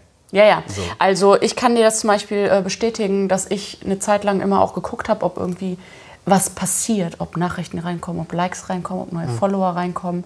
Dann schon auch mal durchscrolle und so ein bisschen durchlike und mal gucke, wer so was macht und so. Ja. Aber dann auch irgendwann merke, äh, was mache ich hier eigentlich? Also weil es passiert halt gerade gar nichts. Mhm. Und ähm, wir haben ja ähm, im Februar diese Coffee Community Week auf Instagram Ja. gemacht. Äh, und da waren wir auf dem äh, Hamburger Coffee Festival. Alex und ich, also vier von Milk and Café Blog, mit der ich das zusammen gemacht habe. Und wir haben uns dann irgendwann rausgezogen, um dieses Gewinnspiel auszuwerten, was, Was wir. nicht geklappt hat, ne? Nee, also klar, das hat geklappt. Aber wir haben einfach. Wir waren in der Community drin. Alle Leute, die wir quasi über Instagram äh, kennengelernt Ja. haben, die wir dann da im Real Life getroffen haben, was so mega geil war, was genau das war, was wir machen wollten, die haben wir alle außen vor gelassen und haben uns in die Ecke gesetzt und haben beide in unseren Handys drin gesteckt und haben versucht, dieses Gewinnspiel da irgendwie auszuwerten. Ja, ja, deswegen Bis- meine ich, es hat nicht geklappt. Also es hat in Ja. dem Moment nicht geklappt. Ihr habt das Gewinnspiel natürlich gemacht, aber da habt ihr irgendwann gesagt, so, ey, Ja, genau. Also wir haben dann gesagt, so, das ist total, total bescheuert. Wir, wir sagen jetzt einfach, wir machen das irgendwann die Tage, wenn wir wirklich Luft dafür haben und wenn dann nicht so viele coole Leute um uns rum sind. Weil wir ziehen uns quasi, quasi gerade raus Ja, ja. und tun genau das, was wir gar nicht wollen. So. Ja, also es blockiert halt auch viel Ja. im Real Life. So. Ja. Also das ist halt so, deswegen finde ich es halt irgendwie, weiß ich nicht, also es war einfach wahnsinnig, ich finde das wahnsinnig schwierig. So und bin da jetzt wahrscheinlich auch einfach nicht der beste Typ für. So. Ja. Aber ab und zu machst du ganz nette Stories. Vielen Dank. ja. Ja, aber es ist, also es ist tatsächlich einfach so, dass mir das irgendwie wahnsinnig schwer gefallen ist. Und ich halt lieber Zeit damit verbracht habe, mich mit den Leuten, wo ich gerade war, mich zu unterhalten Ja. und irgendwie mit denen äh, äh, äh, ja, Sachen zu machen. Wie ähm, hast du das denn gemacht? Also musstest du da irgendwie. Also du wirst ja quasi dieses Bildmaterial für einen Film verwenden. Hast du da irgendwie eine Vorgehensweise, wie du das quasi mit denen ja, abgeklärt hast? Dass du das Ach so, auch du meinst jetzt rechtlich? Ja. Äh, ja, klar, Model Releases. Also, äh, das lässt du dir doof gesagt einfach unterschreiben. So. Also, ich habe äh, tatsächlich lustigerweise irgendwie, ich glaube, einen Monat oder so, bevor ich losgefahren bin, habe ich äh, Ulla Lohmann kennengelernt. Das ist eine, eine deutsche Fotografin, die. Ähm, ja, die macht so Naturfotografie, so Vulkangeschichten und die Völker, die in den Gegenden leben und so. Und äh, von der habe ich äh, einen Vortrag bei Greenpeace äh, gehört, wo mich mein bester Freund irgendwie mit hingenommen hat. Und die hatte ich gefragt, weil wir uns nach dem Vortrag mit ihr unterhalten haben und wahnsinnig nette äh, äh, Frau und äh, tolle Persönlichkeit. Und mit der ähm, habe ich mich darüber unterhalten und sie meinte dann halt auch nur so, ja nee, ich habe auch immer so einen Stapel Model Releases dabei. Also ich mache das entweder auf dem Handy oder Papier. Und dann habe ich halt nur gesagt, ich so, cool, wo krieg ich das her? Ja, ey, schreib mir einfach, hier ist meine E-Mail-Adresse, schicke ich dir zu. So. Und dann habe ich von ihr das gekriegt Und ähm, das habe ich mir einfach tatsächlich immer unterschreiben lassen. So von allen, bei denen ich war. Und auch die einzigen, wo ich das, wo ich gesagt habe, weil es zu viele Leute waren, ähm, wo ich das nachträglich mache, das muss ich dann tatsächlich noch machen, ist Coffee Circle. So. Weil ich zu dem Zeitpunkt noch nicht wusste, wie viele Leute von denen ich wirklich aufnehme. So. Ähm, es gab welche, die haben von vornherein gesagt, so, ey, nö, mich bitte nicht so, ich möchte nicht gefilmt werden, das musst du dann halt auch einhalten. Aber ähm, dadurch, dass äh, äh, Coffee Circle ja auch relativ viele Leute halt eben im Büro sitzen hat und so, und ich da einmal kurz durchgelaufen bin, weiß ich halt noch gar nicht, Alter, wer ist da jetzt endlich auf der Linse zu sehen? Und bevor ich irgendwie mir von, äh, was sind die insgesamt, irgendwie 30 Leuten oder so, dann Model Release unterschreiben lasse, habe ich halt gesagt, so komm, dann machen wir das später. So. Ähm, das muss ich aber tatsächlich auch noch machen. Ansonsten waren es ja immer äh, eher kleinere Röstereien beziehungsweise weniger Leute und dann habe ich mir das einfach direkt unterschreiben lassen. Ja. So. Und das heißt auch tatsächlich, es gibt bis auf eine Station gibt es keinen, der das Material vorher nochmal zu Gesicht bekommt. Ach, okay. In welcher Form willst du das dann veröffentlichen, wenn es dann soweit ist? Es wird es auf jeden Fall äh, für den Konsumenten quasi nur digital geben. Also ich werde jetzt irgendwie keine DVD oder so. Die man sich bestellen kann im Internet mit der genau. Post? Ja, genau. Also VHS-Kassette noch. Ja. So. ähm, nee, das werde ich auf jeden Fall nicht machen. Es wird äh, Streaming so. Traum wäre natürlich jetzt irgendwie äh, so Netflix, aber also die wissen halt noch nichts davon, dass sie den Film rausbringen. Liebe Ähm, Grüße. genau, es wird halt schwierig, Ja, aber ja. Äh, die machen das schon. Ähm, nee, und also der Traum wäre natürlich tatsächlich Kino, aber Kino ist halt einfach wahnsinnig schwierig. Mhm. Also weil du, das weiß ich halt auch durch meinen vorherigen Job so, dass du brauchst halt auf jeden Fall auch einen Verleiher und so und das kostet wahnsinnig viel Geld und den ganzen Kram. Das ist halt echt schon schwierig. Es ist so, so einen Film zu produzieren ist halt nicht so einfach. Das wusste ich ja vorher auch. Und ich bin merkwürdigerweise irgendwie trotzdem voll blauäugig daran gegangen. So. Und ja, ob das jetzt gut war, wird sich halt zeigen. So, ne? das, ähm, aber es wird ihn auf jeden Fall digital geben. Würdest du es jetzt anders angehen? Ja, eigentlich schon. Also ähm, ich würde deutlich mehr ähm, äh, äh, Produktionszeit mir geben, also auch Vorproduktionszeit. Das heißt, ich würde viel mehr äh, äh, mich darum kümmern, dass das alles ordentlich funktioniert. Jetzt war es halt wirklich so ein Schnellstart irgendwie. Also es ist natürlich albern, dass man sagt irgendwie so, hey, äh, ich bin einfach äh, losgelaufen. Ähm, das ist natürlich albern, also es stimmt ja nie. Aber bei mir war es halt wirklich so, ey, ich habe halt, oh, der, der, war, der war laut. Das ist für dich. Genau. Du musst mehr Dank. trinken. Ja, ich muss mehr trinken. Darüber rede ich jetzt schon so viel. Ähm, Prost. jetzt. Mm. Es war auf jeden Fall so, äh, dass das alles relativ schnell ging. Also ich habe halt kein Wohnmobil gesponsert gekriegt, also bin ich losgegangen und habe mir eins gekauft. So. Ein Wohnmobil? Ja, ich habe mir natürlich kein Wohnmobil gekauft, das ist ganz klar, sondern ich habe bei eBay Kleinanzeigen nach der günstigsten Variante zu einem Auto, in dem du schlafen kannst, äh, geguckt. Das ist ein VW Caddy. So. Und äh, habe mir dann für, äh, ich glaube, es waren irgendwie 650 Euro oder so, hatte noch gerade ein Jahr TÜV, äh, einen VW Caddy gekauft, der irgendwie da schon gefühlt halb auseinandergefallen ist. Äh, Ich war heute Morgen in der Werkstatt und der ist leider gestorben. Also ich Oh. kriege keinen TÜV mehr auf jeden Fall für dieses Auto. Das heißt, mein Auto ist jetzt auf jeden Fall hin und ich hatte damit auch voll viele Probleme auf der Fahrt. Ja, das hast du auch dokumentiert, ne? Ich habe das irgendwann, also. ja, also Ja. ich hatte auch einen Kumpel, der das dann nochmal äh, ein bisschen repariert hat und so. Aber ich, ich saß zum Beispiel in Oslo auf dem Campingplatz, wo ich zwei Wochen stand. Und das war für dieses Auto schon zu lang. Ich habe nämlich eine halbe Stunde gebraucht, um dieses Auto überhaupt wieder anzukriegen, um von diesem Gott. Campingplatz wegzukommen. Heißt aber, du hast wirklich auch im Auto geschlafen. Also das war Ja. schon einfach genau. Ja, ja. Also ich habe äh, bis auf äh, in Emmerich, wo mir eben Lutz von Göpen sein äh, äh, Gästebett zur Verfügung gestellt hat und in Lübeck bei der neuen Rösterei, wo mir Philipp tatsächlich seine ganze Wohnung gegeben hat, so für die, ich glaube, es waren drei Nächte, die ich da war, ähm, habe ich immer in meinem Auto geschlafen. So. Und äh, das war auch so ein bisschen gewollt von mir. Also ich wollte jetzt, ich hätte jetzt natürlich auch irgendwie mir krasse Sponsoren, also noch weiter nach krassen Sponsoren suchen können und dann so eine Hoteltour machen, aber das wollte ich gar nicht, sondern für mich war auch so diese Reise, man sagt ein so blöd, der, genau, nein, aber man sagt auch immer so, der Weg ist das Ziel, was immer so ein blöder Spruch ist, aber für mich war das wirklich so. Also ich wollte ja diese Reise machen. Ja. So, mir ging es ja auch um das Reisen. Und deswegen habe ich auch äh, Skandinavien mir genommen als Land. A, weil ich die Röster cool finde und B, weil ich Skandinavien cool finde. Also ich wollte auch das Land sehen. So.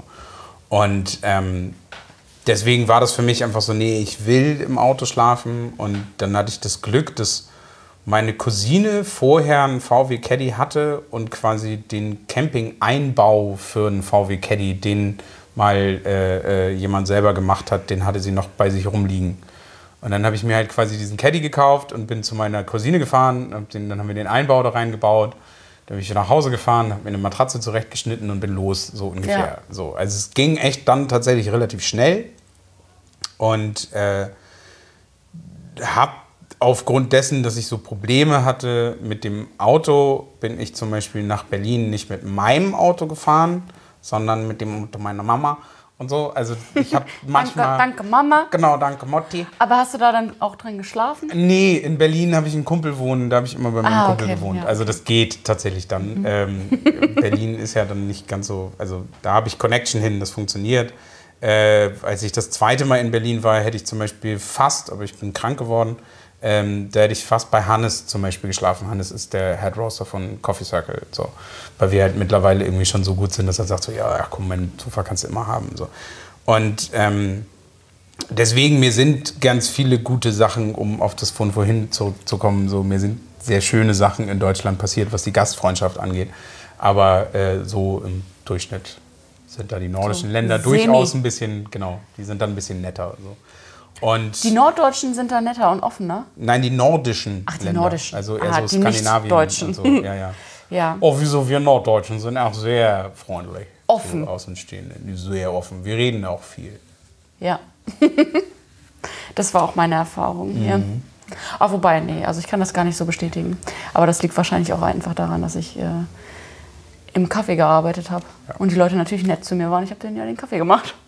Ja, genau. Aber also das ist halt so, ähm, ich habe, äh, wo wir vorhin bei Instagram waren, ich habe über Instagram tatsächlich auch äh, äh, Beschimpfungen abgekriegt, witzigerweise. Oder was heißt Beschimpfungen? Aber so völlig merkwürdige Kritiken irgendwie. Also da war ich, ja, ich war zum Beispiel, ähm, oh, da war ich glaube ich bei Instagram irgendwie seit zwei Monaten oder so oder seit drei und hatte diese Reise halt gerade angefangen.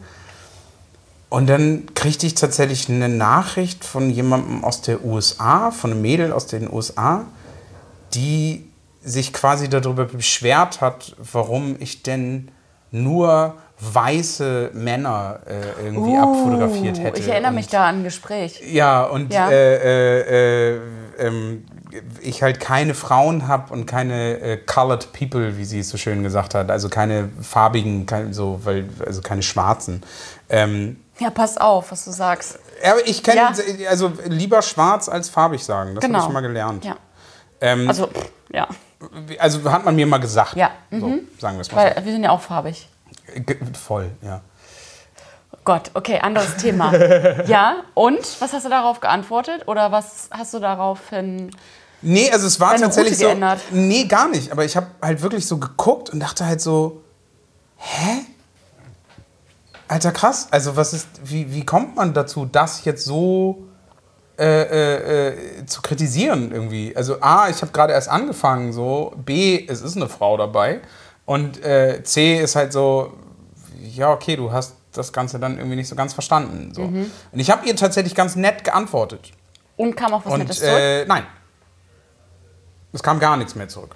Sie äh, hat mir entfolgt. Äh, sie ist mir quasi, also sie hat es zurückgenommen sozusagen. Und es war halt so, ich dachte so, hä? Das ist jetzt weird irgendwie so ein bisschen. So, das fand ich schon sehr merkwürdig. So, also sowas ist mir ja auch passiert. So. Wie viele Leute hast du getroffen?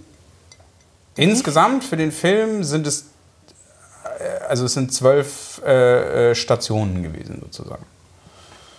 Und dann natürlich Und mehrere? Leute. So. Äh, es sind drei Frauen dabei. Ah ja. Also zwar nur Schnitt. zwei, mit denen ich Interviews geführt habe, ähm, aber zu sehen sind drei Frauen. Weil ähm, ich war halt eben auch bei Tim Wendebö in Oslo und äh, ich habe natürlich ein Interview mit Tim Wendebö gemacht, aber er hat auch eine Rösterin. Also von daher, man sieht dann auch Marit, die röstet. Ähm, aber das ist, äh, äh, ich habe mir, das habe ich ihr auch da bei Instagram geantwortet, ähm, ich habe mir ja die Röstereien ausgesucht. So, Weil ich habe mir natürlich, weil ich diese Reise ja für mich machen wollte in erster Linie, mir natürlich die Röstereien gesucht, äh, äh, zu denen ich gerne wollte. Also deswegen kommen da natürlich so Leute drin vor, wie irgendwie Tim Wendebö, der so als der Röstgott irgendwie bezeichnet wird. Ähm, und weil er einfach ein wahnsinnig guter Röster ist und das ist dann auch so ein bisschen Fanboy-Moment auf jeden Fall. Ähm, aber ich war eben auch bei Bonanza in Berlin, weil ich wissen wollte, wie die arbeiten und so, weil ich die einfach wahnsinnig toll finde.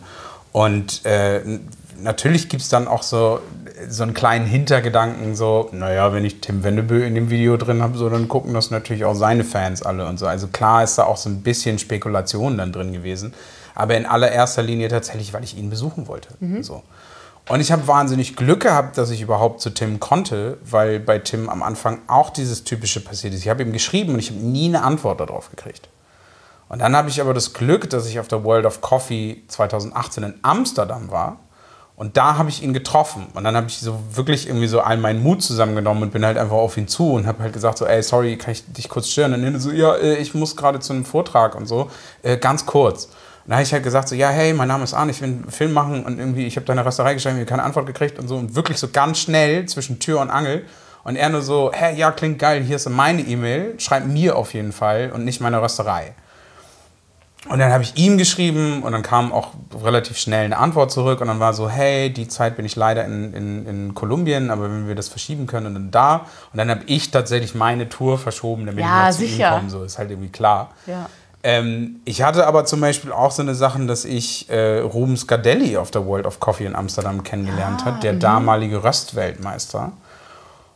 Und Und einer Rosa-Rösterei. Genau, und äh, ähm, super lieber Kerl und ich habe ihm erzählt, was ich mache und er hat gesagt, oh toll und ich würde das, ich würd das voll toll finden, wenn du zu uns kommst und habe quasi von Rubens Gardelli eine Einladung nach Italien bekommen. Als meine Nordeuropa-Tour quasi fertig war und mein Auto schon kaputt und keine Kohle mehr da und so, wollte ich eigentlich zu ihm. Und dann stehst du vor dieser Entscheidung so, fuck, ich muss jetzt gerade eine E-Mail schreiben, um so Holmes Gardelli abzusagen, weil ich das halt nicht schaffe, zu ihm zu kommen. Und es liegt irgendwie jetzt gar nicht daran, dass er auch so, dass er so einer zum Niederknien ist, sondern es ist einfach so, Alter, er hat mich eingeladen. So. Ähm, und dann habe ich ihm eine E-Mail geschrieben und habe mich versucht zu erklären und so. Und es war wirklich so, oh nein, ey, ich muss das jetzt losschicken. Ich habe nie eine Antwort von ihm gekriegt. Ach, echt? So. Und das liegt, glaube ich, also das ist, glaube ich, da bin ich ihm gar nicht böse, weil das nicht daran liegt, dass er halt sagt so, ja, okay, Arschloch, so. Sondern, Äh, abgehakt, okay. ja, der hat zu viel zu tun. Und so ganz blöd gesagt, ey, er ist der Weltmeister. Warum soll er jetzt irgendwas dafür tun, dass ich ihn besuchen kann? So. Ja. Also der hat das halt so doof gesagt, nicht nötig. So. Und ähm, das war einfach für mich so wirklich der härteste Punkt. So, weil ich halt auch wusste, so verdammt, ich muss meine Europareise nach Italien runter und so so ein bisschen unterbrechen. Äh, und dann tatsächlich am Ende canceln und so. Also das war wahnsinnig schwierig irgendwie, weil das halt wirklich, dann bist du an so einem Punkt so, oh, das funktioniert alles nicht. So. Deswegen war das echt schon, das war so das Fieseste, was ich machen musste. Ansonsten hat es alles tatsächlich ganz gut funktioniert. Aber jetzt kommen wir zu dem größten Problem dieses Podcastes. Ja, Du musst die Pause-Taste drücken. muss aufs Klo. Selbstverständlich, ich trinke zu viel Bier. Ja. Zu viel Bier? Du hast da gerade erst angefangen. Ja, aber trotzdem.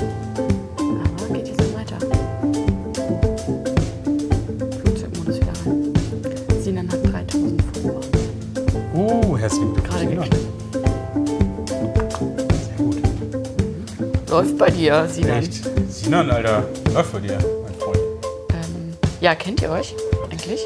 Ja, tatsächlich, Sinan kenne ich. Äh, Aus Neuss? Ich, ich glaube tatsächlich, ja. Ja. Ich glaube tatsächlich, äh, äh, Sinan und ich haben uns in Neuss kennengelernt, ja. Ich glaube ja. Ich wüsste tatsächlich nicht, wo sonst. Ja, also wir haben uns nicht in Neuss kennengelernt. Wir kennen uns erst äh, seit irgendwann letztes hab, Jahr. Also, ja, also Sinan ist ja einfach furchtbar umtriebig und deswegen sieht man den irgendwie immer irgendwo. Liebe Grüße Genau, liebe Grüße. an den umtriebigen Sinan. Genau. Ähm, also den kenne ich. Äh, äh, gut wäre jetzt übertrieben, so, aber wir kennen uns auf jeden Fall. Ähm, wobei ich tatsächlich gar nicht genau weiß, äh, ob Sinan weiß, dass ich dieses Projekt gemacht habe. Also ich glaube, Sinan kennt mich so Neues und von wegen so, ja, ist ein Röster. So. Aber ich weiß gar nicht genau, ob er äh, weiß, dass ich The Rose Movie Coffee mache, gemacht habe. So. Ja, ich meine, jetzt wissen es eh alle, ne? Also Ja, klar. alle, Jetzt, die jetzt muss ich Autogramme geben. Also, jetzt, ja, klar. sehr gut möglich. Sehr gut möglich. Ja, das wäre natürlich super. Aber wo wir jetzt Sinan äh, äh, erwähnt haben, muss ich natürlich auch nochmal äh, meinen guten Hamburger Freund äh, Jeffrey erwähnen. Hallo, Jeffrey. Genau, hallo Jeffrey, damit er jetzt berühmt wird. Ähm, weil er wurde ja schon einmal erwähnt. Und ich habe mich, äh, also wir waren auch auf der, genauso wie du, warst ja auch mit Jeffrey unterwegs, ich war mit ihm auch auf der World of Coffee unterwegs. Und ähm, vor der World of Coffee haben wir uns das lustigerweise tatsächlich das erste Mal wirklich so getroffen und zusammengesetzt und geschnackt irgendwie. Und er hat mich über mein Projekt ausgefragt und ich habe halt bei ihm irgendwie ein bisschen nachgefragt und so. Über sein Projekt. Äh, ja, also weil ich das so lustig finde, weil er halt so, ein- so ein irgendwie, er sagt ja auch immer so, hä, nee, und ich gehöre irgendwie eigentlich gar nicht so richtig und das ist nur mein Hobby und so. Und ich denke mir halt immer so, doch, du gehörst schon dazu. So, du bist schon ganz schön gut in dem, was du machst irgendwie. Ah, abgefahren. Und das Lustige ist halt so, dass er tatsächlich, ähm, also Sinan ja eigentlich auch nicht. Der hat ja auch beruflich nichts mit Kaffee zu tun, so. Ist ja Fotograf, aber bei äh, Jeffrey ist es halt irgendwie, weil, also Sinan hat ja jetzt beruflich als Fotograf auch durchaus mit Kaffee zu Ja. tun, so. Und Jeffrey hat halt beruflich gar nichts damit zu tun und ist trotzdem so, alle kennen ihn irgendwie so gefühlt und, und ähm, er ist da schon irgendwie äh, so ein, ja, ich weiß, ich würde, Wo habt ihr euch kennengelernt? Oh Gott, also ich glaube Kurzes tatsächlich, Jeffrey-Feature. Genau, also ich glaube tatsächlich, Jeffrey habe ich wirklich kennengelernt erst äh, auf dem Hamburger Coffee Festival. Ähm, aber wissen, wer Jeffrey ist, tue ich, ähm, oh, ich glaube, seit dem Berliner Coffee Festival 2018. Ich glaube, da wusste ich schon, wer er ist, aber wir kannten uns noch nicht so gut, dass wir uns da irgendwie unterhalten hätten oder so. Ja, da hat er, ähm, ich glaube, da war er irgendwie so seit einem halben Jahr oder so, vielleicht bei Instagram oder so. Und wir haben uns ja tatsächlich auf diesem Coffee Festival kennengelernt, weil wir beide zu so einem Blogger-Breakfast gegangen sind. Ah, okay, ja, von Ja. Melanie, ne? Ja. Ähm, ja, also Mel war auch ja, da. ja, genau, ja. Ja, Mel hat das doch irgendwie, die organisiert das doch mit oder so, oder? Ist es nicht so? Ich weiß es gar nicht. Ach nee, Es Mel hat das Essen gemacht. Ja, ja, dieses Ah, Food ja. Pairing. Ja, genau. Nee, das war ähm, von der Kaffeeschule Hannover hauptsächlich und 19 Grams. Ich ja. dachte, Mel hängt auch. Und das war nämlich ganz witzig, weil da, sind, da waren ganz viele, die ich da zum allerersten Mal richtig getroffen habe. Die Alex zum Beispiel auch. Ähm, Okay. Mit der hatte ich vorher auch schon Kontakt, mit Jeffrey nicht, aber Jeffrey ist halt super, äh, der äh, interagiert halt super viel auf Instagram. Ja, Man nimmt ihn total. einfach wahr, weil Ja. er kommentiert, also der postet halt nicht nur selbst seine. Der kommentiert viel, der reagiert auf jeden Kommentar Mhm. und so. Ja, das stimmt schon. Der macht das sehr, sehr gut. Und ist halt auch einfach, also, das ist immer so negativ besetzt, finde ich, dieses Wort, aber er ist halt auch einfach einer der krassesten Kaffee-Nerds. So. Also, Auf weil es halt einfach nur sein Hobby ist. Und er hat das mittlerweile so ausgebaut, so, dass es halt echt, also, der hat gefühlt krasseres Equipment zu Hause als ich. So. als jedes Café. Ja, und so. Und ich mache das beruflich. So, weißt Mhm. du? Und das ist halt so, das ist echt schon spannend. Und deswegen war das halt auch nur so, ey, okay, ich muss mich mit diesem Typen treffen und muss mich mit dem mal unterhalten. Ach, ihr habt euch Und, verabredet, ähm, wirklich? Ja, ja, wir haben uns vor der World of Coffee haben wir uns verabredet. So, weil eigentlich hat er, also es ging tatsächlich darum, er hat ein, ähm, eine, eine Filtermethode, die ich nicht kenne, so, die ich noch nicht ausprobiert habe und habe halt einfach nur unter seinem Bild kommentiert, so von wegen so, ey, es sieht so aus, als wenn wir das mal ausprobieren müssten, wir beiden. Und dann sagte er halt nur so, hey, ja klar, sag Bescheid. So, und dann machen wir das einfach. Und das hat leider nicht geklappt, das müssen wir tatsächlich noch machen. Also Jeffrey, ne, wir sehen uns noch mal. Ähm, aber äh, dadurch haben wir halt einfach gesagt, so ja komm, dann lass das knicken, aber wir treffen uns trotzdem und dann haben wir uns hier in, in Hamburg getroffen, ähm, bevor wir beide los sind nach Berlin und so und haben einfach uns mal ein bisschen Zeit genommen, so zu schnacken und uns einfach mal auszutauschen. So. Und äh, einfach dadurch tatsächlich, dass er dieser Nerd ist und so gut ausgestattet ist, ist es halt einfach so, ich finde es einfach immer eine Freude, sich mit ihm zu unterhalten und irgendwie ihn zu sehen. So. Dass er einfach ein wahnsinnig netter Kerl ist. Ja, total. Ja, der ähm, hat äh, auch einen Sensory Master gemacht, ne? Also Ja, der genau, ist auch einfach, in das der- ist nicht ja, nur ja. so, der hat nicht nur geiles Equipment, sondern der weiß der- auch einfach, was er da tut zu Genau, Hause. also der war an der, an, in der irgendwie Kaffeeschule Hannover oder so, hat das glaube ich auch gemacht. ja, ja, genau. Und es ist total crazy. Also es ist halt wirklich, das ist halt dann das Lustige. Ich, ich sehe mich halt wirklich, also Jeffrey sagt es halt auch immer, aber ich sehe mich wirklich nicht als Influencer oder, oder Blogger oder so. Ähm, lernen aber durch Instagram trotzdem diese ganzen Leute kennen. So. Und ähm, da ist, ist einfach, weil ich seinen persönlichen Background jetzt kenne, tatsächlich Jeffrey eine wahnsinnig interessante Person. So. Weil es halt irgendwie witzig ist, so, dass, dass jemand als Hobby betreibt und es so gut macht. So. Und tatsächlich einfach mit so viel Leidenschaft. Total. So. Dass du dir halt denkst, so, ja, alles klar, du bist doch bestimmt irgendwie Barista oder Röster oder sonst irgendwas und ist er halt gar nicht. So. Nee. Aber trotzdem macht er halt irgendwie den Sensory Master. So, wo Ja. du halt denkst, so, okay, würde ich privat jetzt, glaube ich, eher nicht machen. So. Mhm. Aber also deswegen finde ich es halt irgendwie so witzig. Und äh, Ja, Ja. der war auch im Dezember zu meiner Kaffeemaschinen-Einweihungsfeier in Köln. ja, das habe ich gehört, ja. Ja, also, das wusste dann- ich tatsächlich gar nicht, aber Ja. ich habe es äh, im Podcast gehört, ja. Ja, und ich habe die, ähm, ich habe äh, Espresso und Cappuccino und sowas gemacht und er hat, Filterkaffee. Ja. ja. Ja, und das war auch genau der Spot, wo er sich wohlgefühlt hat, wo Voll. er einfach sein Ding machen konnte. ja genau, ja. Ja, voll. richtig gut. Ja. Ja.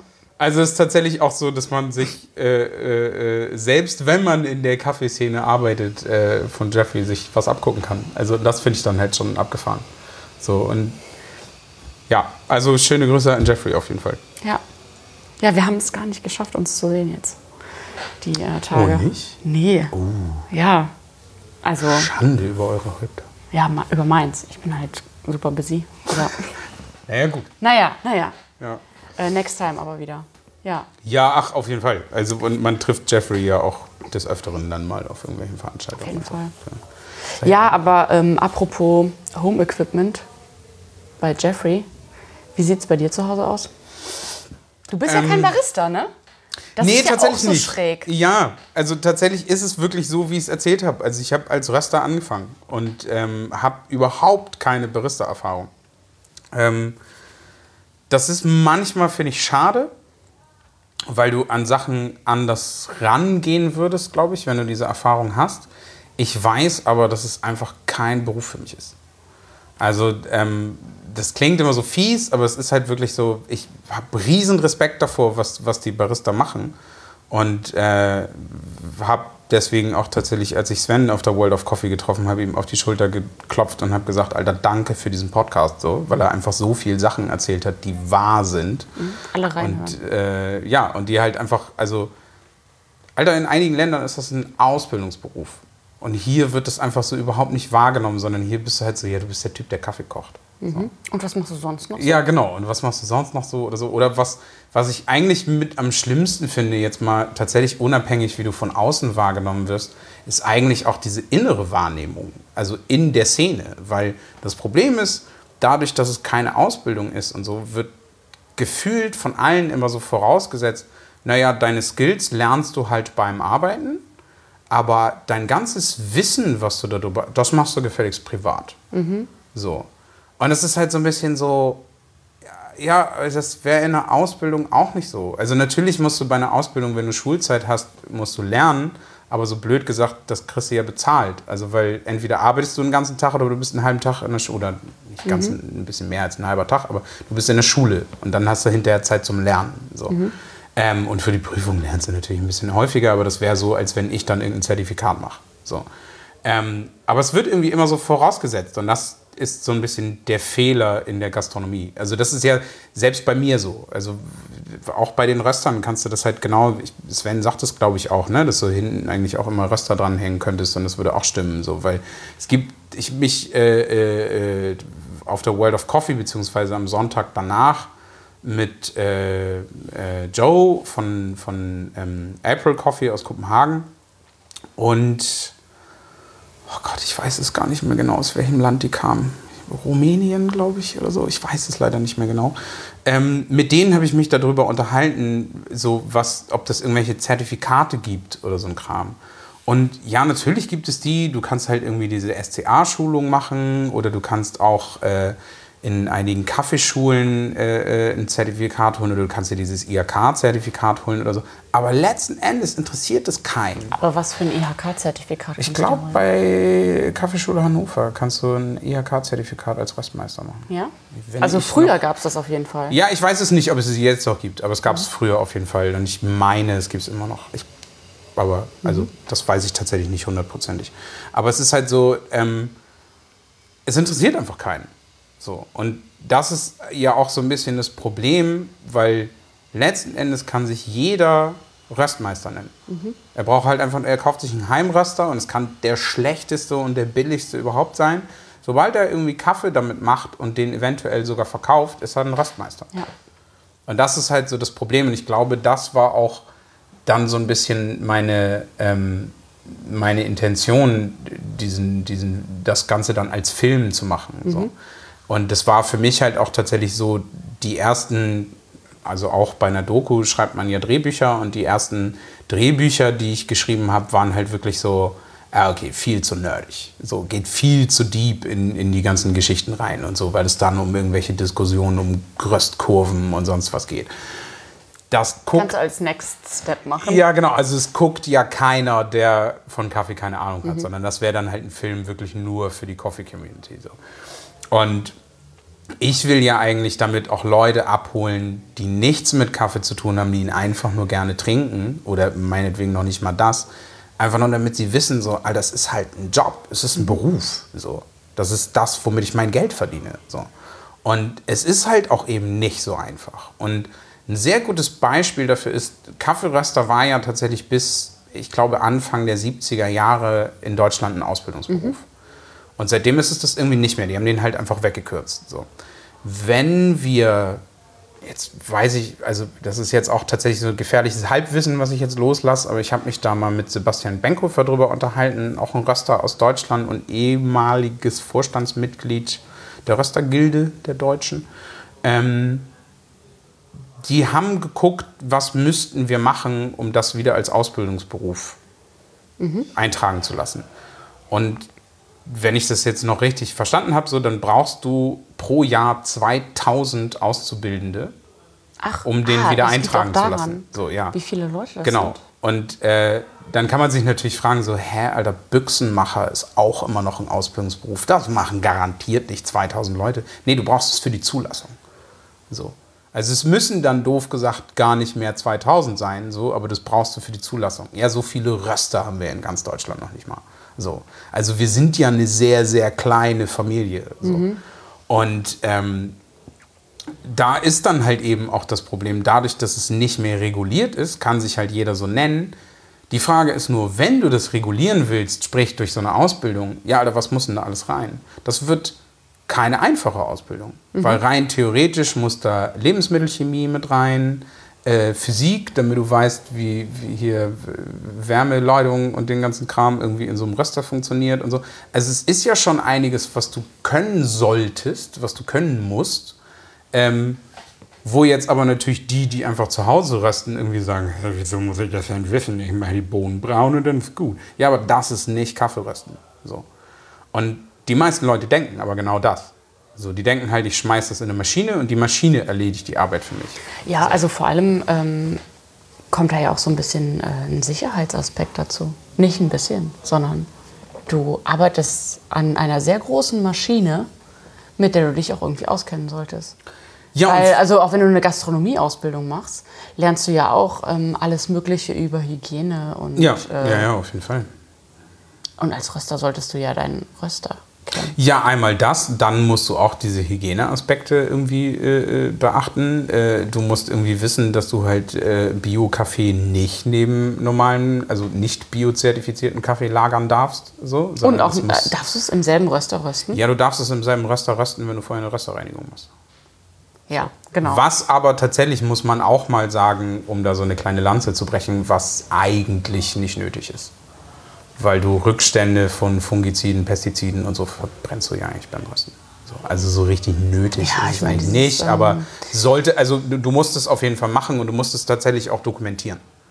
Also wenn du eine Rösterei bist, die äh, äh, bio-zertifizierten Kaffee anbietet, dass hinterher quasi auf deiner Packung auch wirklich Bio-Kaffee draufsteht, dann musst du, wenn du vorher, also ich nenne es jetzt mal normalen Kaffee geröstet hast, äh, musst du eine Rösterreinigung machen, musst du eintragen. So.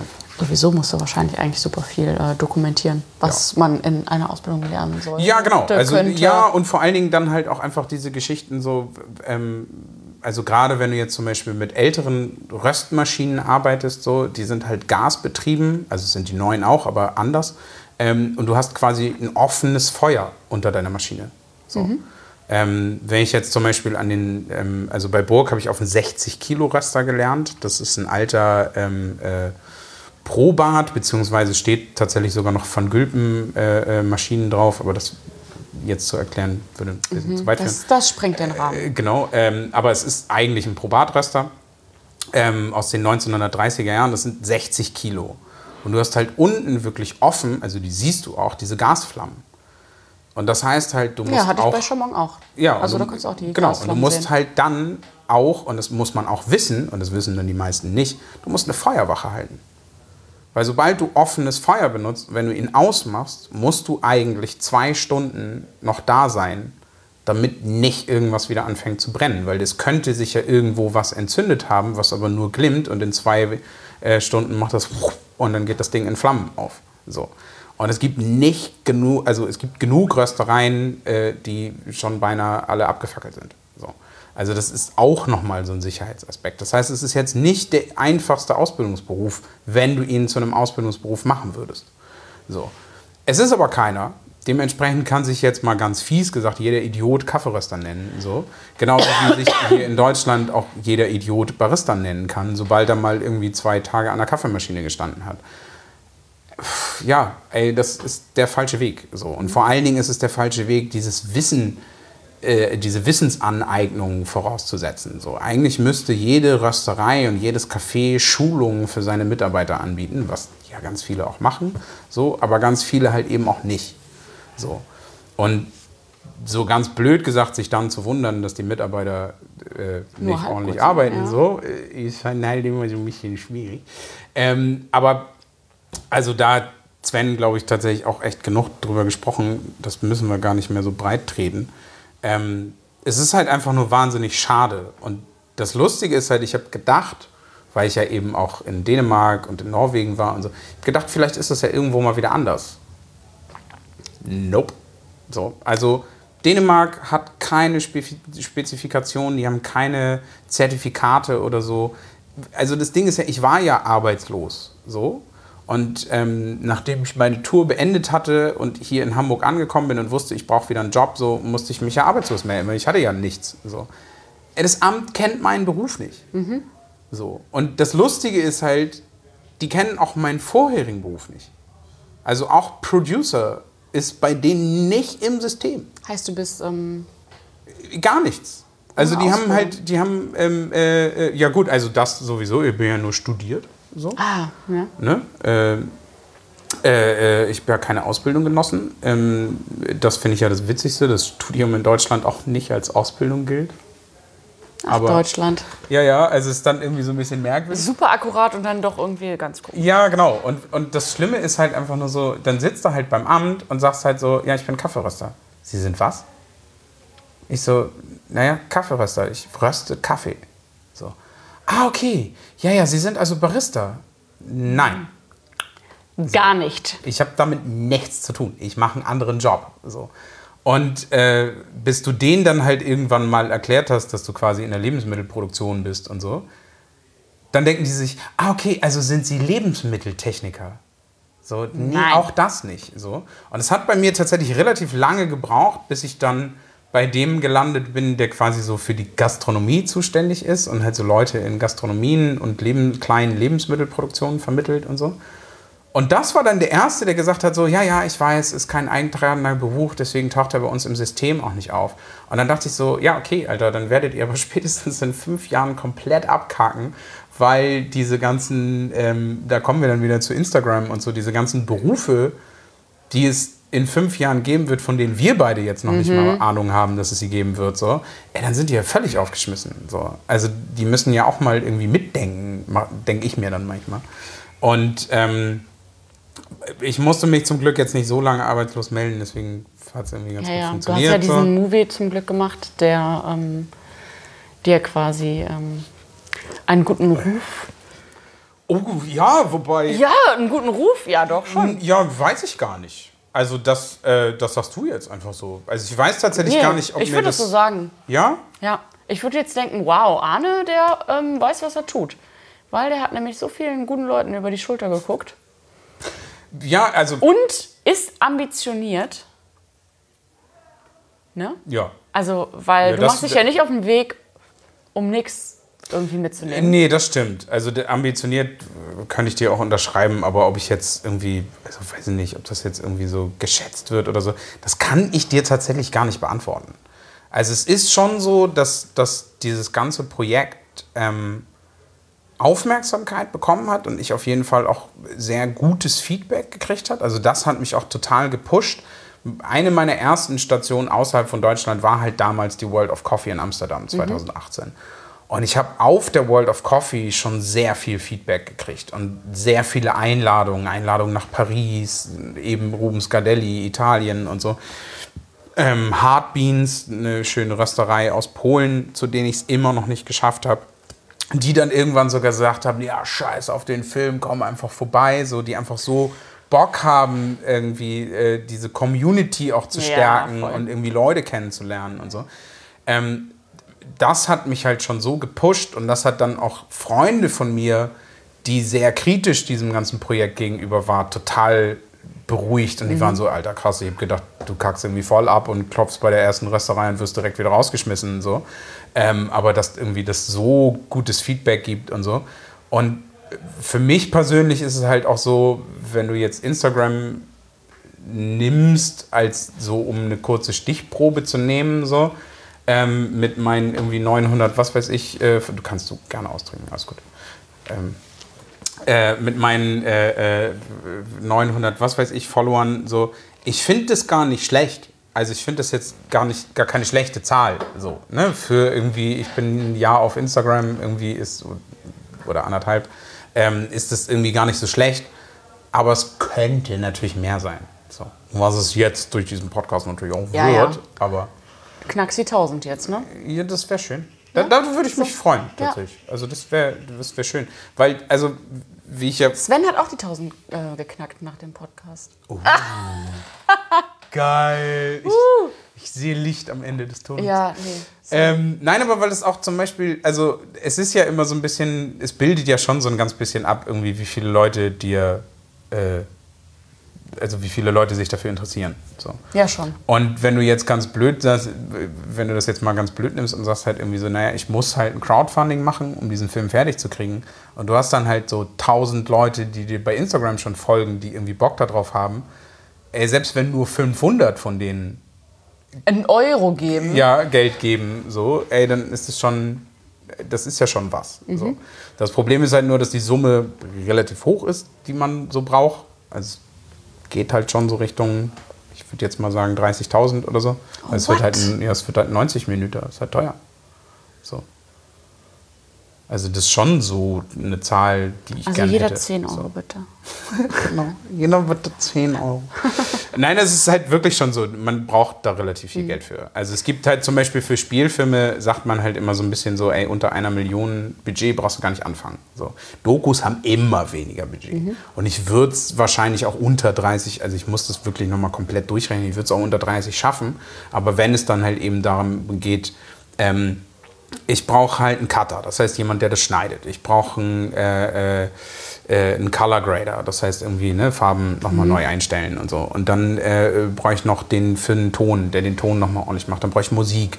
Da habe ich Glück, dass das meine beiden Brüder machen, wahrscheinlich zum Hauptteil. Aber das ist so, also das muss ja trotzdem irgendwie alles finanziert werden. Und wenn du dann noch so weit gehst, du brauchst Kopie fürs Kino und so, die du ja erstmal bezahlen musst, brauchst du schon echt ganz schön viel Kohle. Und eigentlich ist 30.000 Euro noch nicht mal viel Geld für einen mhm. Film. So. Und es klingt aber halt immer total heftig, weil du dich halt jedes Mal als Privatperson fragst, so, Alter, wo geht denn die Kohle hin? Ne? Mhm. Wenn du so mhm. liest, jetzt zum Beispiel so ein Hollywood-Blockbuster oder so. Mehrere so ein, Millionen. Ja, so 61 Millionen Dollar oder so. Dann fragst du dich immer so, ja, Alter, was machen die? mal? Ja, gut, okay. Davon gehen halt gefühlt auch irgendwie 20 Millionen ins Marketing und so, ne? So, also machen das halt echt schon ziemlich gut. Aber du brauchst halt einfach echt Geld dafür. Und deswegen wäre es halt schön gewesen, Sponsoren zu haben, weil dann hätte ich halt gesagt, so, ey, von dem irgendwie 2000, von dem 3000 oder so, das ist ja für die nichts, wenn du jetzt mal genau nachdenkst. Ne? Das, so ganz blöd gesagt, das sind Werbekosten für die, das heißt absetzbar. So.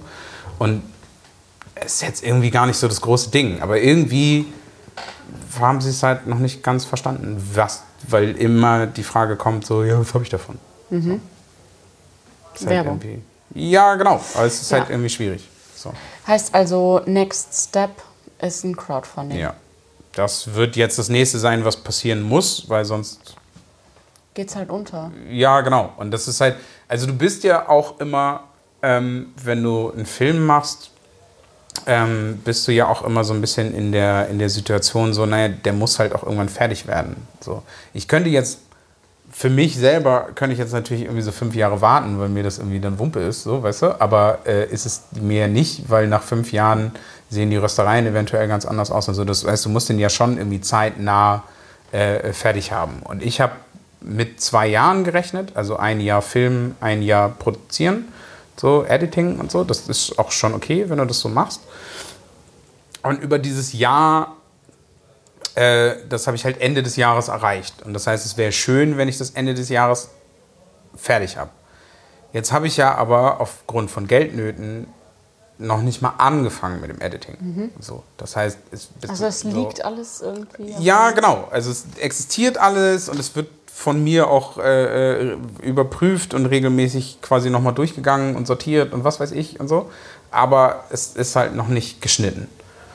Es ist reines Rohmaterial. Und ähm, wenn ich jetzt halt überlege, naja, bis zum Ende des Jahres ist es halt nur ein halbes Jahr, so, wird das schon wieder ganz schön knapp. Mhm. Also wird da wahrscheinlich nächstes Jahr rauskommen. So. Und da will ich halt versuchen, das so schnell wie möglich zu machen. So. Weil ich, A, will ich die Leute, die drin vorkommen, auch nicht enttäuschen. Das ist ja auch nochmal mhm. so, so ein Punkt irgendwie.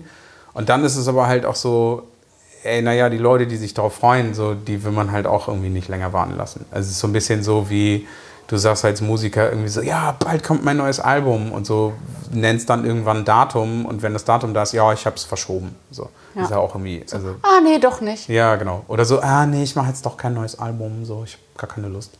Also deswegen, man muss das ja schon irgendwie fertig machen und ich weiß, dass die ähm, Leute, die den Barista-Film gemacht haben, äh, da tatsächlich ein ganz bisschen drunter gelitten haben, weil das halt zwei Jahre mhm. gedauert mhm. hat und die äh, die Weltmeisterschaft begleitet haben. Und das heißt, es ist halt die Weltmeisterschaft von vor zwei Jahren. Und dann ist es halt so ein bisschen so, naja, wer interessiert sich für die Weltmeisterschaft von vor zwei Jahren? Mhm. Also, weil das geht halt wirklich nur noch an die Leute, die irgendwie drin sind dann, ne? Genau. Also, weil das ist halt einfach so, es ist halt so ein bisschen so, als würde ich jetzt eine Dokumentation rausbringen, über die Weltmeisterschaft, die Fußball-Weltmeisterschaft im eigenen Land 2006, äh, 2006 äh, 6 war das. Wann? 2006. Ich wollte immer 16 sagen, das stimmt ja nicht. 2006. Nee, da gab es nichts. So, genau. EM. Ja. ja. Und das war, äh, ja, weißt ja, du, also es würde jetzt halt irgendwie kaum noch jemanden interessieren, außer halt krasse Fußballfans. Genau. Und deswegen ist es halt schon, du musst ja irgendwie aufpassen, dass du das rechtzeitig rausbringst. Ja. Und das wird jetzt halt der nächste Step. Das heißt, ich habe jetzt natürlich auch ein bisschen mehr Probleme, weil ich halt wieder arbeiten muss. So. Ich hab jetzt kann mich halt nicht zu 100% darauf konzentrieren. Aber das sind halt so, blöd gesagt, das sind so Kleinigkeiten. Also ich habe halt immer noch Zeit, mich darum zu kümmern. Und äh, äh, muss jetzt halt einfach einen Cutter finden. Das heißt, wenn es irgendjemand hört, in Hamburg ansässig ist und äh, Filme schneidet, ähm, please call me, I need you. Ähm, so, also es ist halt tatsächlich, es ist halt schwierig, weil jetzt können sich natürlich die Leute auch fragen, so, hey, aber der hat doch vorher als Produzent gearbeitet und so, der kennt doch Leute. Ja, Ja. klar.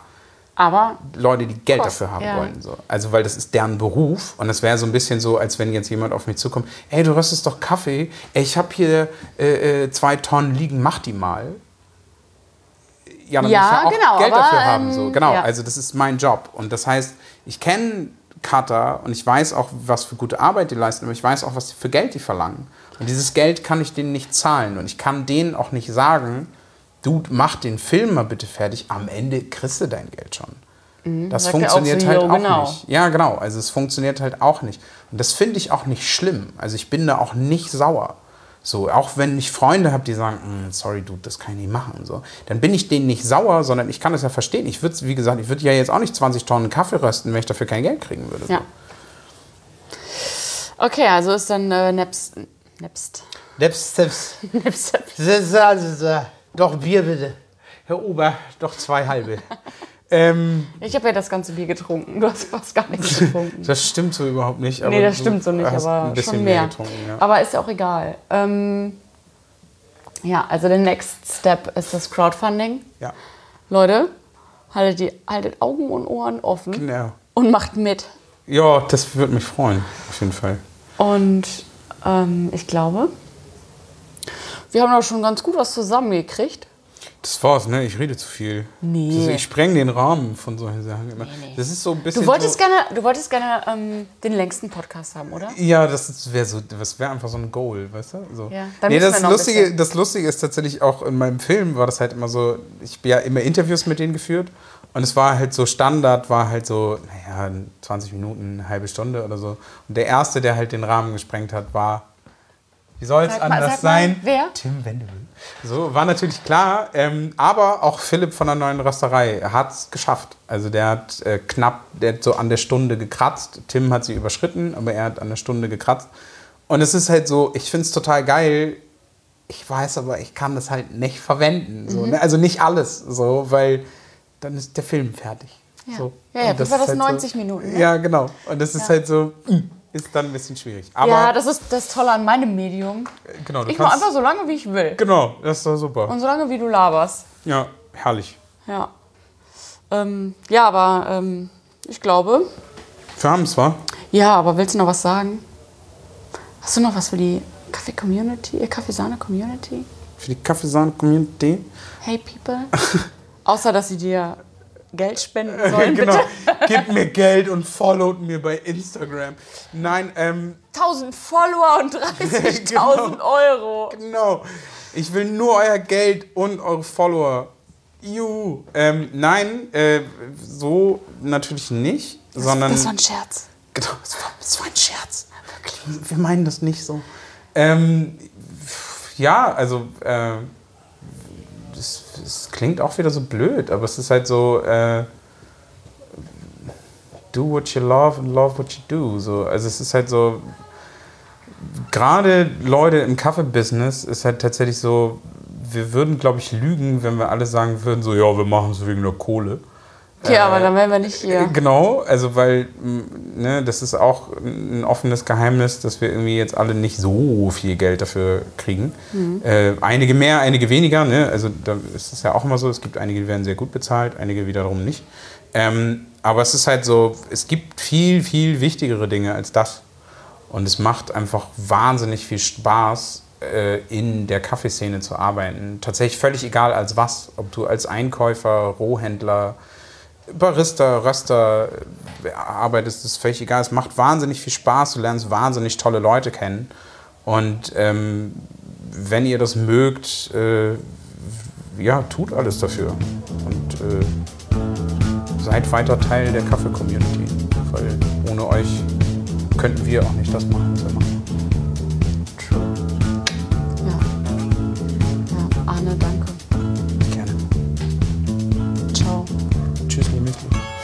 Ciao. Tschüss, liebe Müsli. Tschüss, Müsli. Ja, an die Eltern.